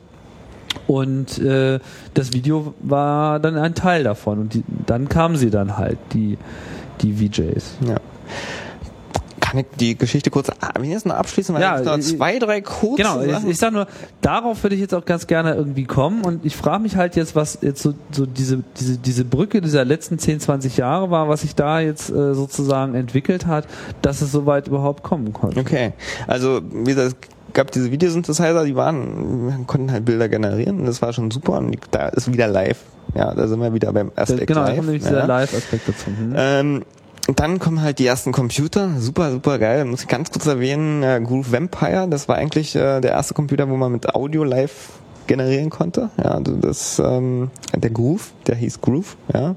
Äh, Generating Real-Time Operations on Voltage Controlled Equipment. Groove. Aha. äh, ist ein Da haben sie aber 24 lange drüber ein nachgedacht. 24-Bit ein 24-Bit DDP 224 Analog Digital Music Performance Gerät. Äh, Groove Vampire. ähm, und diese Lau äh, eine, eine wieder nämlich wieder eine Frau, Laurie Spiegel, hat diesen Groove Vampire umprogrammiert und hat damit das allererste Mal ein Programm geschrieben, womit man Realtime-Video machen konnte. Und sie hat auch den Begriff Realtime-Video dort das allererste Mal eingesetzt. Ja, also di- dieses Gerät sollte zuerst Groove RTV heißen, das heißt Groove Realtime-Video, hat sie dann umbenannt in Groove Vampire, nämlich Groove äh, Vampire als Video und Music Playing Interactive Realtime Experiment. Also ähm, der war schon möglich, da Live-Video zu performen drauf oder Live-Bilder digital, komplett digital ähm, zu generieren. Also der Input war noch analog, also da gab es halt noch pot- analoge Potentiometer, an denen man so dreht hat, aber das Generieren an sich war digital. Und ähm, dann kommt natürlich auch ähm, die Videorevolution, wo halt jeder Keks sich halt ein Video-VS Dings kaufen konnte und damit halt auch der, ähm, also ich renne jetzt hier mal durch, ja, ähm, Ich, ich, muss, ich bin ja gerade am, am, am gucken hier zu diesem Groove Vampire. Irgendwie, das, das war ein Riesengerät. ja, oder? riesig. Das, das ist ja hier wie so wie alte Computer. Das, Naja, das richtig. füllt ja komplette Racks. Ja, 75 oder so, ne? Da? 70 sogar. Ja. Aber wer, wer hat denn den, also ich meine, wie viel gab's denn davon? Ein. Es gab da genau einen von. Ja. Okay, alles klar, das ist so wie mit alten Computern, da gab's dann auch mal genau einen von. Aha. Krass. Ja, ähm, die hat auch erst Programm geschrieben, wie gesagt, so das zu machen. War sehr interessant. Wie hieß denn die, junge- die junge Dame? Die junge Dame hieß, habe ich gerade gesagt, Lauri Spiegel. Lori Spiegel. Und die hat dann irgendwie, Ja, Realtime gemacht. Also da gibt's auch keine Überlieferung, weil es nur live war und das hat auch keiner aufgenommen. aber was, ach so. Das war okay. auch nur in diesem Labor. Also das war, kam da nie raus. Und niemand Oder weiß, welche Musik. Ja, die Musik wurde auf den Groove, der Groove-Seite auch, erzeugt, auch, erzeugt. Ja. Okay. Aber Krass. 70, ja. Das Komplett schon, voll, äh, okay. ja. Also das ist so als, als Meilenstein erste Computer mal so im Hinterkopf. Mhm. Und dann kommen wir so Ende der 70er, da gehen die Videosynthesizer ein bisschen in den Hintergrund und auch äh, Computer kommen jetzt ein bisschen mehr in den Vordergrund. Dann gab es dann schon die ersten Macintosh, da gab es auch ein Programm, da habe ich jetzt aber keinen Namen und so. Das äh, bisschen habe ich, das Programm habe ich, aber da hat der erste auf so einem, nicht Macintosh, dann waren die noch nicht Apple, Apple, so ein Apple II, nämlich das erste Videogenerationsprogramm geschrieben, so äh, 78, 79. Und ähm, Aber da war doch auch der, der Amiga später dann auch äh, kommt sehr stark später noch. Ne? Amiga ist Kommt alles später. kommt alles später. Wir sind jetzt ähm, Video kommt noch zu der Zeit, also richtig. Aber Video live mit dem Apple II? Nee, äh, nee, äh, noch nicht Video mit einem Apple II. Also das war noch simple Grafiken. Ja? Also irgendwie generative Grafiken. Ja, aber das ist ja nun nicht gerade die Computergeneration, wo man jetzt schon wirklich so Nee, viel äh, Power zur Verfügung hatte, um da. Äh, Ist wieder interessant. Sobald ein technisches Gerät da war, wurde damit versucht, audiovisuelle Kunst zu machen. Egal Darauf in der gesamten hinaus. Menschheitsgeschichte. Da will ich ein bisschen hinaus, ja, weil das ist, äh, die haben ja- eigentlich haben immer alle nur gewartet darauf, dass ein Performance starkes Gerät hatten, ja. Also da kriege ich gleich den Bogen ganz zum Ende. kann Äh, man ja auch zu Hause machen. Also jedes Gerät taugt, dann könnte man ja auch irgendwie so eine batteriebetriebene Lampe äh, nehmen und so ein bisschen Farbe und dann wirft man das einfach in seine Waschmaschine rein und schaut zu. Schon mal gemacht? Naja. Habe auch schon viele Experimente gemacht. Ja, ja. Ähm, Aber das noch nicht. Nee. Strom in der Waschmaschine? LED-Lampe habe ich schon rum experimentiert. So Naja, kleine- Strom in der Waschmaschine. Die Waschmaschine ist ja eh Strom, aber du machst halt einfach, was weiß ich, so eine Lampe, die irgendwie so in so einem kompletten irgendwie Lichtball äh, enthalten ist. Muss ich mal. mein Einstieg in die Videokunst, aber ich glaube, das äh, hat keine wirklich nennenswerte Zukunft. Ja, wir sind jetzt noch dran stehen geblieben. Videorevolution, wie gesagt, es gibt dann den ersten VHS, große Heim, aber das ist schon jetzt erstmal so Heimkameras. Ja. Also ich meine, muss man sich vorstellen, wie Filmproduktion für einen Menschen zu Hause eigentlich nicht machbar. Du hast einen ganzen chemischen Prozess da dran. Äh, du kannst nicht einfach jetzt einen Film produzieren auf Film. Ja. Du brauchst dann ist teuer wie Sau, super anstrengend, super kompliziert, musst den Film bestimmt handeln. Und dann kamen auf einmal Videobänder, ja, magnetische Bänder, wo man halt einfach simpel auf Rekord drücken konnte und aufnehmen konnte. Und das hat natürlich einen unheimlichen Boom gebracht. Und so auch Ende der 70er so rum. Ähm, da gibt's dann den ersten Videomischer. Und der erste Videomischer, also ein Videomischer ist ein Gerät, um zwei Videoquellen zusammenzumachen. Weil nämlich sich einer gedacht hat, nämlich der Herr ähm, Peter Dohnbauer und Richard Monkhaus, die beiden haben sich gedacht, es wäre ganz cool, wenn man jetzt hier so Videotapes abspielt und die irgendwie live zu Musik mischen kann. Ja. Aha. Und äh, haben damit einen Videomischer erfunden. Ja. Das war sozusagen der Sinn. Das war der Sinn. warum der, ein Videomischer gebaut genau, wurde. der ne? Videokalas. Aber es auch Videomischer, Videomischer schon im Fernsehbereich. Nein, das kam danach. Und die wurden alle auf Grundlage dieses Gerätes gebaut. Nein. Ja. Echt? ja, das war auch für mich, da ist mir die Schuhe ausgezogen. Ja. Das heißt, ah, das heißt, äh, obwohl jetzt, na gut, ich meine, magnetische Aufzeichnung hat wahrscheinlich auch eine Weile gebraucht, bis äh, das im Fernsehen äh, Einzug Ja. weil das war ja am Anfang auch alles im Prinzip live. ja, genau. Und äh, noch bevor sozusagen der Bedarf dort entstanden ist oder sie überhaupt auf die Idee gekommen sind, gab es schon diese künstlerische Genau. Der Video, Initiative. Videokalos Image Processor. Aha. Und damit konnte man dann von Tapes Quellen. vorbereitetes Zeug, acht Quellen Acht zusammenmischen. Quellen. Mischen, also Fading und äh, bestimmte äh, verschiedene Vibe-Effekte, was man heute immer noch in den Videomischern hat. Hm. Ja, also diese cheesy Vibe rechts, Vibe links, Zoom out, Vibe, keine Ahnung, diese Sachen waren da schon in dem allerersten Gerät drin. Und wie, wie haben die das zum Einsatz gebracht, das Teil? Partys? Du ist nicht klar. Ist Okay. halt nicht gefunden. Ja, Okay. Ich würde lieben gerne immer noch mehr Details zu diesen Sachen haben gehabt. Ist halt sketchy. Ja, ist halt nie richtig alles Die dokumentiert. Jungs können ja Und, fast noch leben, oder? Ja, habe ich nicht. Ich hab, Wo sind die denn her? Hab einige habe ich. Ähm, einige, Wo haben die denn das erfunden? Wie hießen die Jungs? Monkhaus? Monkhaus, Richard Monkhaus und Peter Don Donebauer. Mhm. Haus mit wie Haus oder wie Haus? House. Ah, okay. Englisch. Ja. Monk. Ja, und das war so um die 70, 80 rum, ja, also äh, wir kommen jetzt in die 80er Jahre und da wird's nämlich crazy. Bei den 80er Jahren, dann hat's, glaube 82 oder 83, ähm, kam nämlich ein äh, Fernsehsender ins Fernsehen, der sich MTV nannte. Und mit diesem Zeitpunkt starb diese komplette Szene, die da in den 70ern riesengroß war, viele, viele Künstler, eigentlich komplett aus. Ja, also es gab noch so zwei, drei. äh, Peter Rubin muss ich hier mal nennen, auch den habe ich noch kenn, äh, kennengelernt.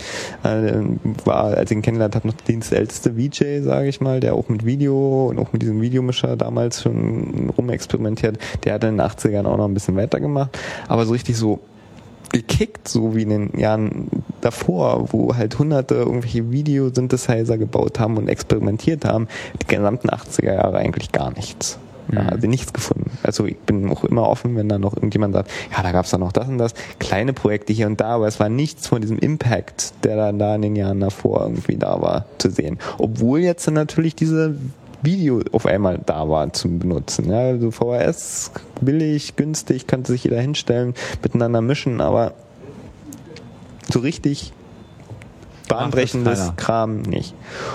Und dann kommen wir schon in die 90er. Und in den 90ern fängt es dann halt wieder an spannend zu werden, weil dann kommen nämlich die Computer.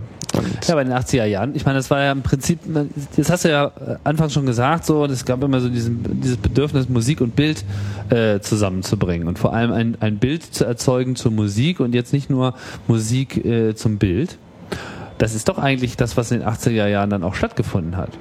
Also es war dann vielleicht nicht live, aber die ganze Musikvideokultur, also wenn ich mir vorstelle, Anfang der 80er Jahre, wie da noch ein Musikvideo aussah und dann zehn Jahre später, was sich da getan hat, das war doch schon wirklich ein, ein, ein wichtiger, eine wichtige Entwicklung in dem Zusammenhang also, auch. Ist schon, also klar, also es hat also sie sind nicht verschwunden, sondern sie sind, äh, sie haben sich einfach äh, auf ein Medium, ein anderes Medium konzentriert. Genau, und es nicht mehr live gemacht, sondern viel Zeit darauf verwendet, irgendwie auch, auch eine Sprache zu finden. ist auch okay. Also mhm. ich, ich, möchte das jetzt auch gar nicht sagen, das ist böse, böse oder sonst was. Nee, so habe ich das nicht verstanden. Äh, es, ich hatte nur so den Eindruck, die sind dann irgendwie alle zehn Jahre in Urlaub gegangen und sind dann später erst wiedergekommen, so wie du ja. das geschildert hast. ähm, Aber was hat man denn daraus herausgezogen? Also ich meine jetzt, ja, was, was, was, war denn sozusagen die visuelle Essenz äh, aus dieser Zeit? Ja, kurz, ja, da kommen wir wieder, jetzt sind nämlich wieder Geschichten, hat funktioniert, auf einmal kurze Geschichten ohne Sprache ähm, in, mit Musik zu verbinden, ja, das was der Musikvideo ist. ja. ja ähm, eine schnelle Bildsprache, also auch äh, Schnitt, Schnitt zur Musik zu mhm. finden. Ja, mhm. also zu sagen, okay, wie kann ich jetzt schneiden, so dass das passt, so in der Szene, also jetzt eine langsame Szene eigentlich so zu schneiden, dass es schnell wirkt oder äh, passend zur Musik rhythmisch wirkt. Ähm, ja, und auch, die haben natürlich auch, wenn man auf vielen Musikvideos sieht, äh, Elemente aus diesen ganzen Jahren davor mit benutzt. Also sind halt auch trippige Elemente mit drin. Also das auch zu verbinden mit Masken und mit, äh, also wirklich ohne Produktionstechnik aufzubauen, die mit Layers und arbeitet und also sowohl spatial als auch Zeitachsen gemäß. Spazial. Also spazial in der Tiefe, also mehrere Layers übereinander. Ja. Aber als auch in der Zeit rumexperimentiert, also wie das am besten alles so zusammenpasst. Und mhm. da gibt es schon noch viele, viele, ähm, klar, super super Erkenntnisse daraus. Also wie viele Leer kannst du übereinander legen, bevor du nicht mehr siehst zum Beispiel. Also da gab's, gibt's auch ganz schlimme Musikvideos, die dann sagen, okay, wir können jetzt die 20 Leer übereinander legen, siehst du nicht mehr. Das ist nur noch Brei. Gab's denn irgendwelche wirklich jetzt bahnbrechenden Musikvideos, die da jetzt auch so, so mein Stil Gebiet. vorgegeben haben? ist eigentlich nicht so mein Gebiet, wäre eigentlich nie so richtig mit beschäftigt, weil es auch so riesengroß ist, wäre nochmal so ein ganzes Ding. Ja, ähm, müsste man bestimmt, gibt es bestimmt viele. Ja, ja. Gibt es bestimmt eine ganze Menge. Ich, ich grübel jetzt selber gerade, ob es äh, irgendwas gab. Ich meine, was, was, was waren denn so beeindruckende Sachen? Ich meine, da gab es zum Beispiel Thriller von Michael mhm. Jackson, was eigentlich so ähm, als man schon dadurch äh, durch den Produktionsaufwand äh, total herausstach. Äh, das Ding war ja irgendwie zehn Minuten lang und ähm, aber vor allem auch so schon wie so ein kleiner Film wirklich so eine komplette Geschichte ja. erzählt. Ach, das war auch so mit ganz Gar vielen Leuten, oder? Ja, mit Zombies und tralala und die flüchten dann Diese ganz Zombies vielen Leute so. ist nämlich eigentlich eine, eine Rückbesinnung auf Fischinger, der auch diese Gruppe von Leuten in Fantasia hat, permanent, die auch bestimmt in sich eine Form geben. Mhm. Also da, das ist, also die haben da auch schon Sachen eingebaut. Wie gesagt, das möchte ich nochmal sagen. Also die da vorher schon entstanden sind. Also nicht jetzt eins zu eins kopiert, sondern gesagt, okay, das war cool, das können wir jetzt auch im Musikvideo benutzen. Klar, also es gibt nichts Neues, es wird immer alles nur remixed und äh, ähm, interpretiert. Ja. Hm. Das hat sich gegenseitig befruchtet. Ja. Und dann Anfang der 90er kommen dann so die Computer, die dann so das erste Mal so über QuickTime und so schon richtig Video abspielen können, ja. Und natürlich auch so mächtig werden es auch schon simple 3D-Animationen, also so Drehwürfel, ja, wissen alles, also halt alles noch semi aus, aber ging alles schon auch teilweise live. Ja. Und ähm, Seit wann gibt's denn so VJs, wie man sich das so vorstellt, die äh, in Clubs stehen und dann wirklich live äh, Bilder werfen. Naja, also der Peter Rubin, sage ich mal, so der erste, wo ich jetzt so zurückgehend sagen kann, der auch wirklich von der Techno-Party Video miteinander gemischt hat. Ja? ja. Also der hat wirklich auch im Osten, der war hier sogar in Berlin im Osten, hat er hier so eine Party gemacht. Wusste ich nicht. Ja, der hat mir Bilder gezeigt. Hier im Palast der Republik haben die eine Techno-Party gemacht im Osten, noch zu Ostzeiten. Was? Und der hat da gespielt. Echt? Ja. Wann? Äh, 1987 oder so, keine Ahnung. Also kurz vor, immer vor. Alter, aber der, der war ja früh dabei. Ja. Krass. Nee, der war wieder Ende der 70er angefangen mit schon VHS-Videorekordern und diesem Videomischpult, was mhm. da entwickelt wurde. Der hat das auch, war, hatte auch eine der ersten Geräte gehabt auch und hat die miteinander gemischt und hat war auch ein bisschen politisch dann aktiv und hat dann auch, äh, war natürlich auch ein bisschen links gerichtet, wie Künstler halt so sind. Deswegen wurde er wahrscheinlich dann auch, aber auch in Russland hat er auch irgendwie gespielt, bei irgendwie Moskau haben sie ihn auch eingeladen.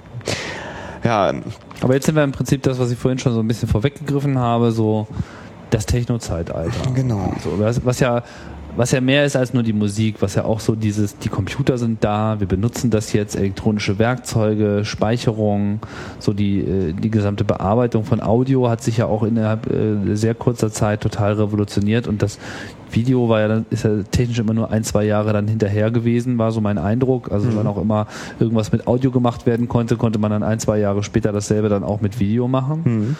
Und ähm, ja, ich meine, wann, wann bist du da äh, dann auch konkret eingestiegen? Also so richtig so meine erste Sache war so 99. Also ich schon, also die erste Public-Sache. Also eingestiegen so zu Hause und so für Freunde und so war das schon 95, 96. Aber so wie ich, so ich jetzt gesagt habe, ich bin jetzt irgendwo in front of a crowd und mache da VJ, war so 99. Und was war dann dein, dein Material da? Also was, was hast du dann auch VHS-Tapes mitgebracht oder war das schon? Nee, nee, also ich habe schon ähm, rechnerbasiert. Ich, mein allererster Gig war mit sieben DV-Kameras, die da gerade auf dem, neu auf den Markt kamen irgendwie. Nee, nee, war nicht mal DV, Hi 8.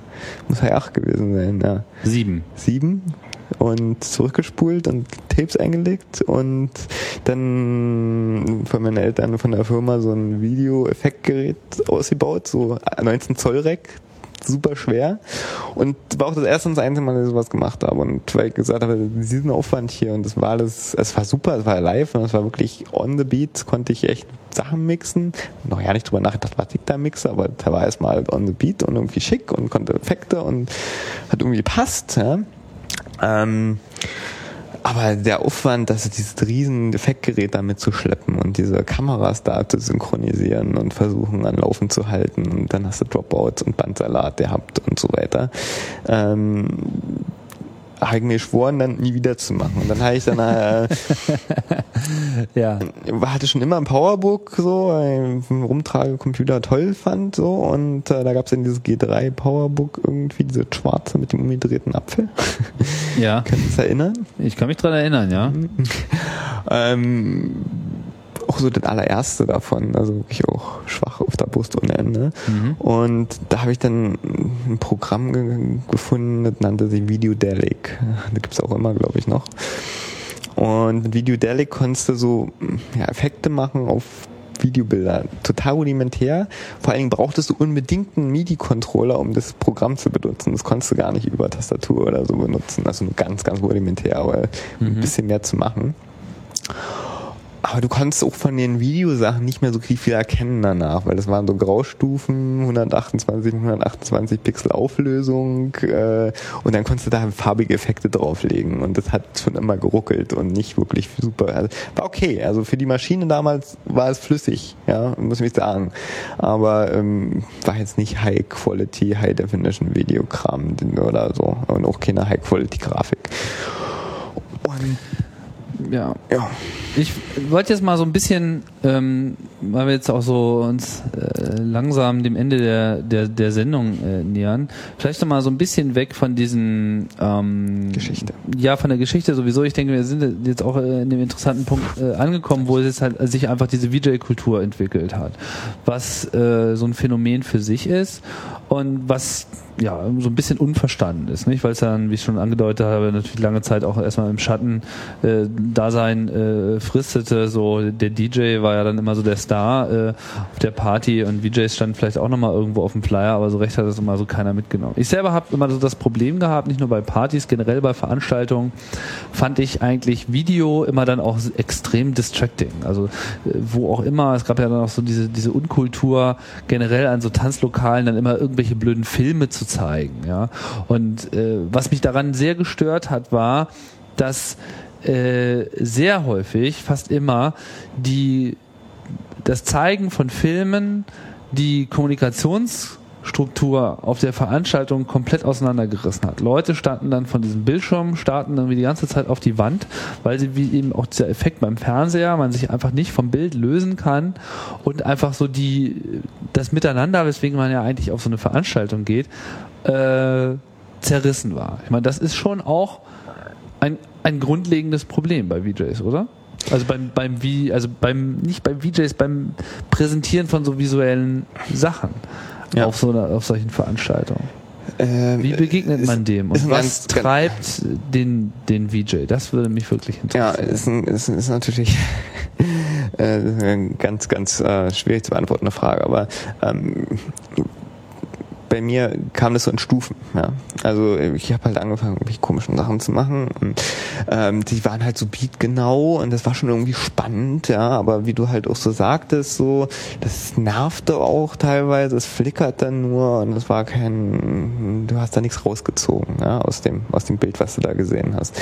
Ich war nie ein Fan gewesen von irgendwelchen Videos, also ich irgendwelchen Filmen zeigen und so, da bin ich auch total strikt dagegen. Ich bin auch eigentlich strikt dagegen, nur zu samplen, weil ähm, der Sty- Stil eines DJs wirklich daraus kommt. Was, Was meinst du damit, mit nur zu samplen? naja, so aus Filmen, irgendwelche aus Hollywood-Filmen machen ganz viele, irgendwelche Irgendwelche Matrix, Clips rausnehmen und die zeigen. die halt neu zusammenmischen und dann zeigen Mhm. und so. Ähm, ich habe so die erste Erfahrung war eine ganz schlimme Veranstaltung, ähm, die ich eigentlich nur gemacht habe, weil man muss ja auch irgendwie sein Equipment finanzieren, ja. Laufstein Galactica, ich kann es ja mal so sagen. Äh, waren 25.000 Leute und äh, ich stand auf der Bühne Laufstein? Lo Laufstern Galactica zur Love Parade irgendwas Ach, oh Gott. in der Messehalle. Ja. Ja, ich entsinne mich. 20.000 Leute standen alle vor mir und Audio, Video ganz klar, riesengroße Leinwand, richtig geile Technik. Also bei so einer Veranstaltung ist das natürlich schick, weil du musst irgendwie nichts kümmern, du kannst da hin, klappst deinen Laptop auf und gut ist. Ähm, die Musik fiel aus. Aber der Video nicht. Also war irgendwie Strom irgendwie weg, keine Ahnung. Und ich stand halt auf der Bühne und habe halt die Crowd gehabt. 20.000 Leute. 20.000 Leute an. und schau mich an. Ähm, und ich habe halt dann damit gespielt. Also ich habe ja sofort gesagt, okay, das ist jetzt hier eine Chance, alles auszuprobieren, was du dir in deinem Leben jemals vorgestellt hast. ähm, und ich habe die Leute, äh, nach den, nach dem, bis die Musik wieder angeht, also mehrfach zum Schreien gekriegt. Also wirklich so zum einfach zum Testen, Bilder zeigen, Rhythmus und äh, ein anderes Bild zeigen. Gab keine Musik, äh, den Rhythmus auch mit der Musik erzeugt, also mit den Bildern erzeugt, also auch mit dem Schnitt Verstehe. und äh, kann man ja ein Stroboskop ein bisschen anmachen oder dunkel hell äh, arbeiten oder so. Also wirklich jetzt auch ohne Beat-Reaktion versucht wirklich die Leute zu animieren und äh, die haben wirklich mehrfach wirklich geschrien. Ja, und Was hast du denn Interessanterweise- im Zugriff? na, das war so meine, meine, die ich auch jahrelang aufgebaut habe, so meine Standardbibliothek, die ich bis vor drei, vier Jahren eigentlich immer benutzt habe. Ähm, alles. Ja, also so, was ich so gesehen habe, viel Blinkenlights, aber halt auch, äh, bin halt viel durch die Welt gereist, so Sachen aufgenommen, Menschen, Großgesichter, Emotionen, aber auch ähm, Wasserfälle und also was ein klassisches VJ-Wandtapetenmaterial, sag ich jetzt mal. Tanzende Menschen passen auch immer gut. Bin auch einmal mit, äh, mit ein paar Kumpels hier durch Berlin gefahren und wir sind halt irgendwie krass auf der Straße, habe ich die einfach tanzen lassen. Irgendwie. Ist also so, so Kram, ja. Ähm, Das heißt, du hast auch deine eigenen, deine Ja, eigene Footage erzeugt. Ist mein eigenes Footage komplett, ja. Also alles, alles, was ich spiele, immer schon gewesen, ist 100% mein eigenes Footage. Ah ja. Und ähm, danach, nach dieser Geschichte, also nach diesen fünf Minuten, dann die Musik wieder gekommen und so weiter. Und hast auf einmal gemerkt, dass ein ganz anderes Feedback auf einmal zu dem Video auch weiterhin da. Ja, also war die Musik zwar schon wieder da und die Musik hat halt auch Höhepunkte gehabt, aber ich konnte auf einmal mit der Musik und die Leute steuern. Das war für mich ähm, und die, die hatten weiterhin ihre Party, wie sie normalerweise ihre Party da hatten. Ja, die haben auf einmal darauf reagiert, was ich gespielt habe. Das war für mich unheimlich crazy. Dann hat es mir so gezeigt, Leute darauf ja, also wenn Leute da mehr drin sehen als eine Wandtapete und auch gemerkt haben, dass es sie beeinflusst, da hat ja keiner begreift. Also das beeinflusst dich. Wenn ein Bild im Club läuft, beeinflusst es deine Stimmung. Genauso wie die Musik unterm Hollywood-Film die Stimmung des Films beeinflusst. Das ist andersrum genauso, dass die Bilder genauso stark sind wie die Musik. Sind immer so stark. Und das ist natürlich auch eine Aufgabe für so einen VJ. Ja? Ähm, dem meines Erachtens nicht viele so sehen. Also nicht, also viele VJ-Sachen, die ich sehe, die machen halt Bilder, die meistens rhythmisch auch super perfekt auf den Beat mittlerweile passen. Also die Software ist auch easy. Ja, also da eben die also die Bilder wirklich zappeln zu lassen zur Musik, das ist, da gehört nicht mehr viel zu. Aber du beeinflusst die Stimmung der Leute. Ja. Also ich, ich habe auch mehrfach schon Partys beendet, weil ich keinen Bock mehr hatte, die Party scheiße war und ich dann halt wirklich äh, nur noch Flipsy spielt, wo ich gesagt habe, okay, die Leute sind in 10, 20 Minuten von einer Tanzfläche. Und das funktioniert. Und keiner kriegt mehr das deine eigenen Partys, die du dann irgendwie beenden wolltest? Oder? Nee, war schon woanders, aber das war dann, weißt du, so, äh, kein Bock mehr, weißt du, so. was äh, zeigt man denn dann? Friedhöfe oder was? ja, also unterschwellig irgendwelche, die so, wo dann Schlecht gelaunte schlecht Menschen. gelaunte Menschen irgendwie, keine Ahnung, Regenbilder, irgendwie so, so Kram halt. Und keiner weiß, warum auf einmal die Stimmung im Saal runtergeht. Ja, und bis dahin sind das weiß. Ja, und du, du kannst es steuern, du kannst es definitiv, also da will ich meine Hand für ein Feuer nehmen, dass ich das nochmal schaffe. Wirklich Leute aus dem Club raus ekeln kann mit Bildern. Ohne jetzt wirklich eklige Bilder zu zeigen. Also wirklich nur Stimmungsbilder, die halt eine Verbindung bringen. Ähm, Und die Leute wissen es gar nicht. die wissen es nicht, was da passiert ist, warum das jetzt so ist und so. Und äh, die kriegen, also du merkst halt, die fangen weniger an zu tanzen und haben jetzt nicht mehr so die überschwängliche Stimmung. Gerade wenn du Drogen sind, ist das noch viel, viel einfacher. Weil sie natürlich da viel mehr drauf reagieren und ein Trop Wassertropfen am, äh, ist am, am Zug, am äh, oder so, also so wirklich so am Fenster von einem Zug oder so, da habe ich so einen Clip, der halt so richtig so, so Scheiße, Reisen und gehen. ja, genau. Okay, das äh, kö- könnte man ja im Umkehrschluss sagen, das wäre ja dann der, auch der Beweis dafür, dass man sie auch positiv erhellen kann. Na klar. Und das ist halt auch die eigentlich die Aufgabe für eine normale Clubabend, sage ich mal. Ja, das ist auch die unterste Level, wo ich sage, wenn ich einen VJ sehe, auch von, von mir aus, dass ich in den Club gehe, ja, das Beat dass es auf dem Beat irgendwie passt, also auch wenn es nicht immer auf dem Beat sein muss, aber dass es irgendwie zum Beat der Musik passt, das ist das unterste Level. Und das zweite Level ist, wenn der VJ es schafft, ja, die Musik, der, also die, die, die, das Gefühl der Musik aufzunehmen und das zu, zu verstärken oder zu umzuwandeln in seine Interpretation davon und damit halt auch dieses Feedback Leute, DJ, VJ aufbaut. Ja, also nicht nur Leute DJ hin und her, sondern halt, dass da ein Dreierfluss entsteht. Sprichst du dich mit den DJs eigentlich irgendwie ab? Also ich meine, Ich, ich würde super gerne, aber informierst äh, du dich? Das äh, geht gar nicht mit denen. die interessiert das überhaupt nicht. Also 90, 95 Prozent der DJs, mit denen ich zusammengespielt bist du habe. so der, der hab- Bildhampel irgendwie. Ich habe, also klar, ich kann natürlich mit Freunden DJs, die mittlerweile natürlich auch sensibilisiert wurden dafür, ist das natürlich eine andere Sache, aber du kommst da hin und wirst meistens nicht mehr gegrüßt. Du bist halt ein Techniker, der da irgendwie äh, Knöpfe drückt. Ja. Mhm. ja, ich hab Macht, äh, das verstehen sie meistens nicht. Und wenn sie dann wirklich richtig arrogant sind, äh, funktioniert ihre Party irgendwie nicht und sie wissen nicht warum. Also äh, die Rache des VJs. naja, es, ja, es ist auch teilweise wirklich arrogant, ja. Du bist da, A, kriegst du ein Zehntel des Pre- Preises, was dann DJ kriegt, ja, und stehst meistens über sechs DJ-Sets da, anstatt nur ein DJ-Set wie der DJ, ja. Äh, Gut, aber die Leute kommen natürlich auch primär wegen der DJs, die spielen und nicht na so klar, sehr wegen der äh, VJs. die Möchte mich auch spielen, nicht ne? beschweren, das, äh, Aber so ist es. Hm? So ist es halt. Äh, Aber möchte ein bisschen Respekt wenigstens in den nächsten haben. Das ist ein scheiß Job. Das ist elf, zwölf Stunden im Club und dir fliegen die Ohren weg danach und äh, ähm, kriegst kein Feedback, null. Ja, also ich, manchmal aus der Crowd kommt halt einer, wenn du wirklich gut warst und merkst du schon, dann kommt halt, ich habe heute hin und wieder mal Leute gehabt, die hochgekommen sind und gesagt haben, hey, es war toll, das hat mir, hat mir einen Abend echt versüßt, weil du da gespielt hast, äh, freut man sich natürlich auch, aber Klar. vom DJ kommt sowas.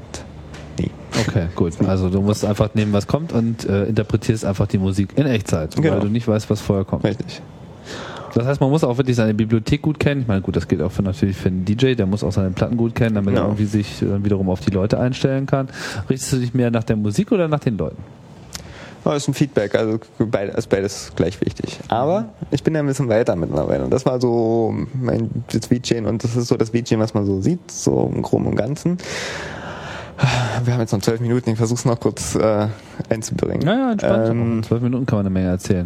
äh, wie gesagt, durch mein Diplom und äh, eigentlich die Idee dazu hatte ich, also es geht halt um Live Cinema, ja, es ist äh, Geschichten erzählen in der ganzen Geschichte, also in, in diesem Kontext VJ, halt wirklich eine Story zu erzählen, wirklich ähm, mehr zu machen als Gefühl und Beat, sondern auch den Leuten einen Mehrwert zu geben, wenn sie hingucken, ja, also jetzt nicht, dass sie hinstarren, darum geht's mir nicht, dass sie jetzt da hinsitzen und jetzt die ganze Zeit hingucken und sagen, okay, das ist jetzt Fernsehen, sondern sie gucken da mal hin und wieder hin und nehmen aber was mit von, ja, das ist äh, für mich ähm, als ähm, ich habe eine kurze Aufmerksamkeitsspanne, ich kann teilweise nicht mehr, mehr Filme gucken im Kino, langweile ich mich total.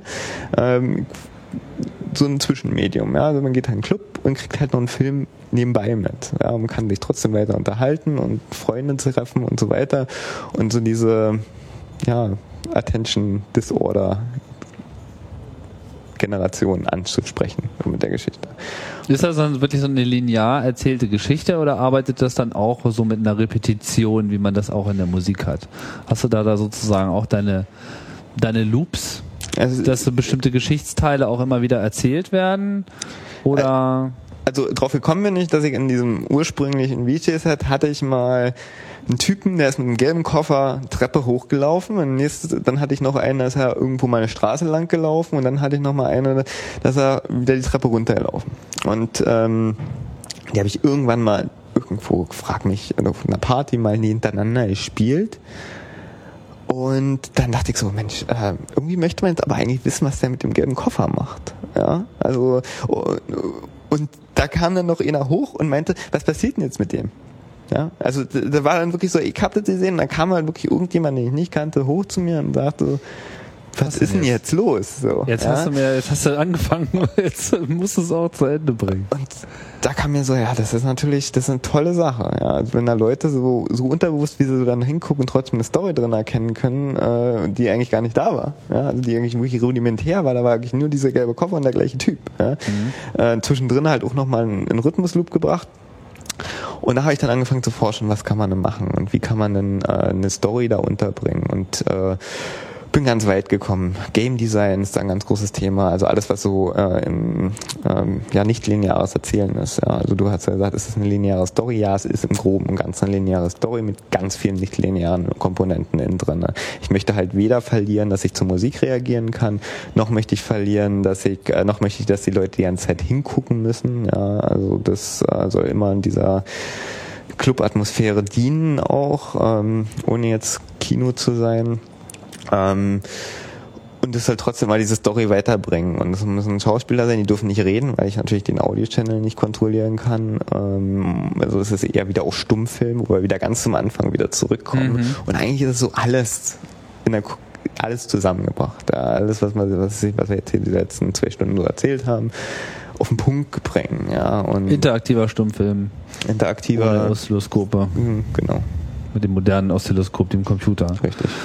das heißt, du planst richtig so eine, so eine Geschichte, so wie man eigentlich auch einen normalen Film machen würde, aber ist, er ist eigentlich mehr aufgebrochen in einzelne Clips. Aber du musst ja dann sozusagen auch immer noch die Musik interpretieren. Also ja. du musst ja dann immer noch äh, sozusagen zu dem Verlauf der Veranstaltung, also wenn es jetzt, sagen wir mal, wenn das nicht im Mittelpunkt steht, ne, ist ja so, oder willst du? Nee, ich möchte das nicht als eher in so einem Performance-Kontext, wo man dann wirklich nur die Gleich, Geschichte Gleichwertig würde ich jetzt mal sagen. Mhm. Ja. Also gleichwertig zur Musik schon. Ja, ja. Also ich möchte das schon auch mal rausheben aus dem, wir sind jetzt der drittklassig, sondern das ist nicht der Fall. Also es ist schon wirklich dann auch ein, ein anderes Event, obwohl es schon eine Party ist oder so. Es ist schon noch mal ein bisschen anderes Event, was da rundherum gestrickt wird.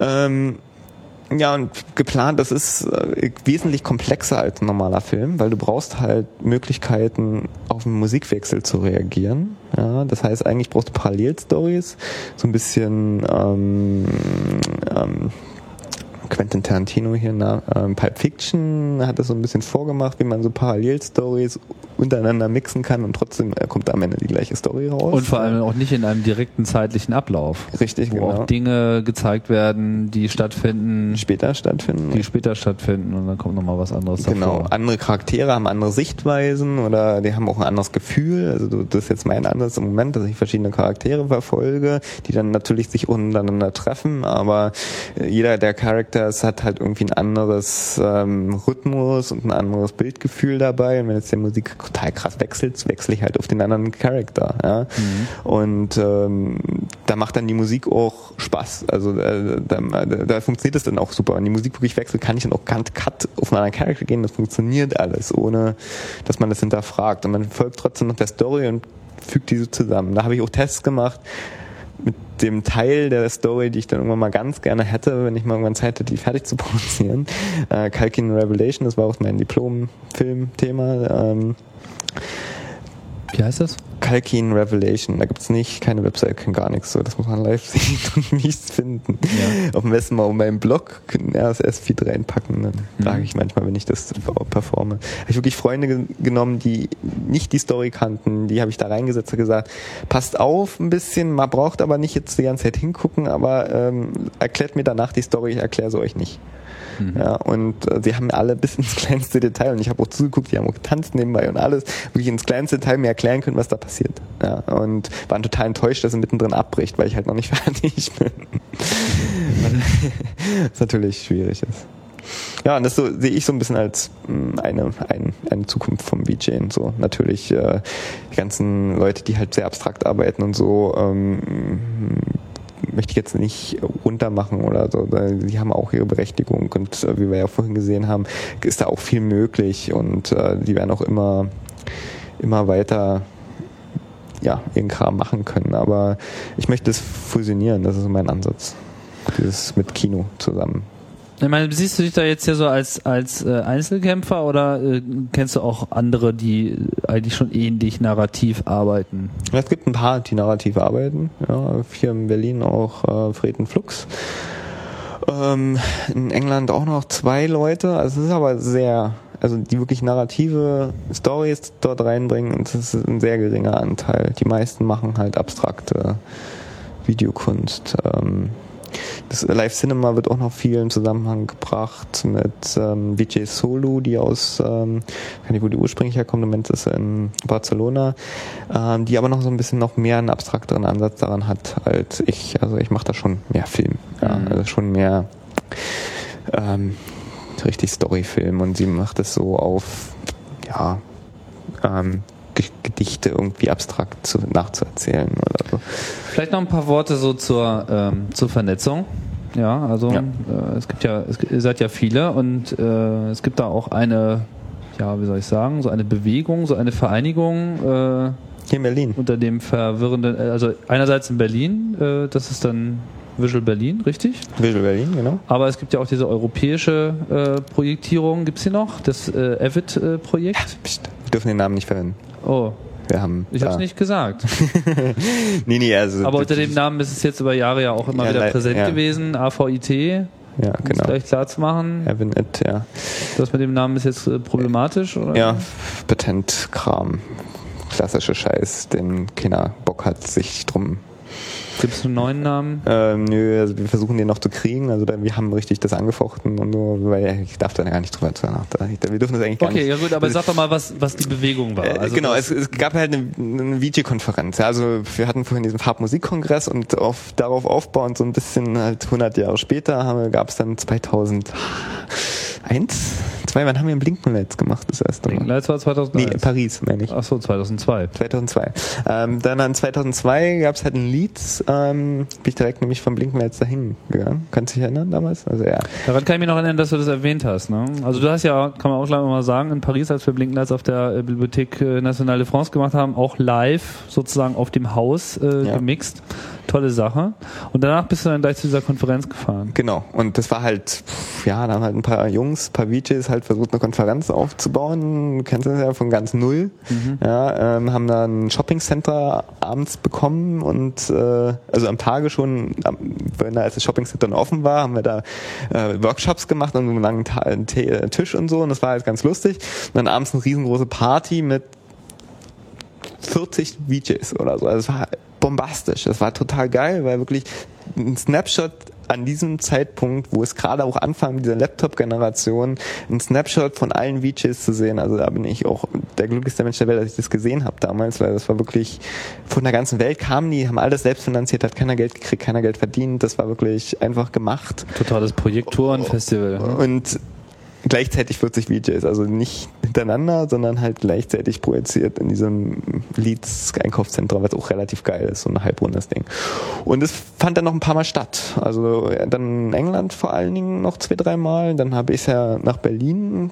Dann warst du zu Gast beim Kongress, Genau, zweimal. genau. Mhm. Äh, auch im Camp erstmal ganz, ganz klein. Oh. Genau, auch beim Camp, genau. Und ähm, ja, und nächstes Jahr wollen wir eigentlich ein größeres machen. Ob das jetzt so stattfindet oder nicht, das ist noch nicht ganz hundertprozentig raus, aber wir wollen jetzt hier in Berlin wieder eins machen. Also das größte eigentlich war in Brighton vor zwei Jahren. Gibt's da eine Webseite zu? Avid.info, glaube ich sogar. Noch heißt sie so. Ja. Irgendwann aber nicht mehr so. Genau. Na gut, Falk.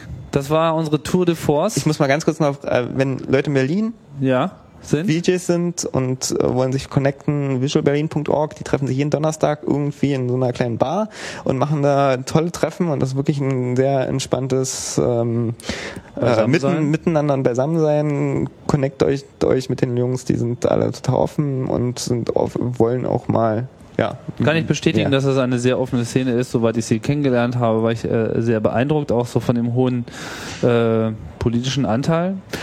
Aber wir verlagern alles weitere in die Zukunft und äh, beenden jetzt hier die Sendung, weil wir müssen natürlich hier pünktlich übergeben. Das war Chaos Radio Express, Ausgabe Nummer 96. Und ich sage danke, Falk, für die Ja, Ausführung, für Ja. den Blick in die Zeit und äh, vor allem auch hier in die äh, Realität. Mal gucken, vielleicht greifen wir das irgendwann nochmal passend wieder auf. Ich bedanke mich auch fürs Zuhören. Das war's. Bis bald bei Chaos Radio Express.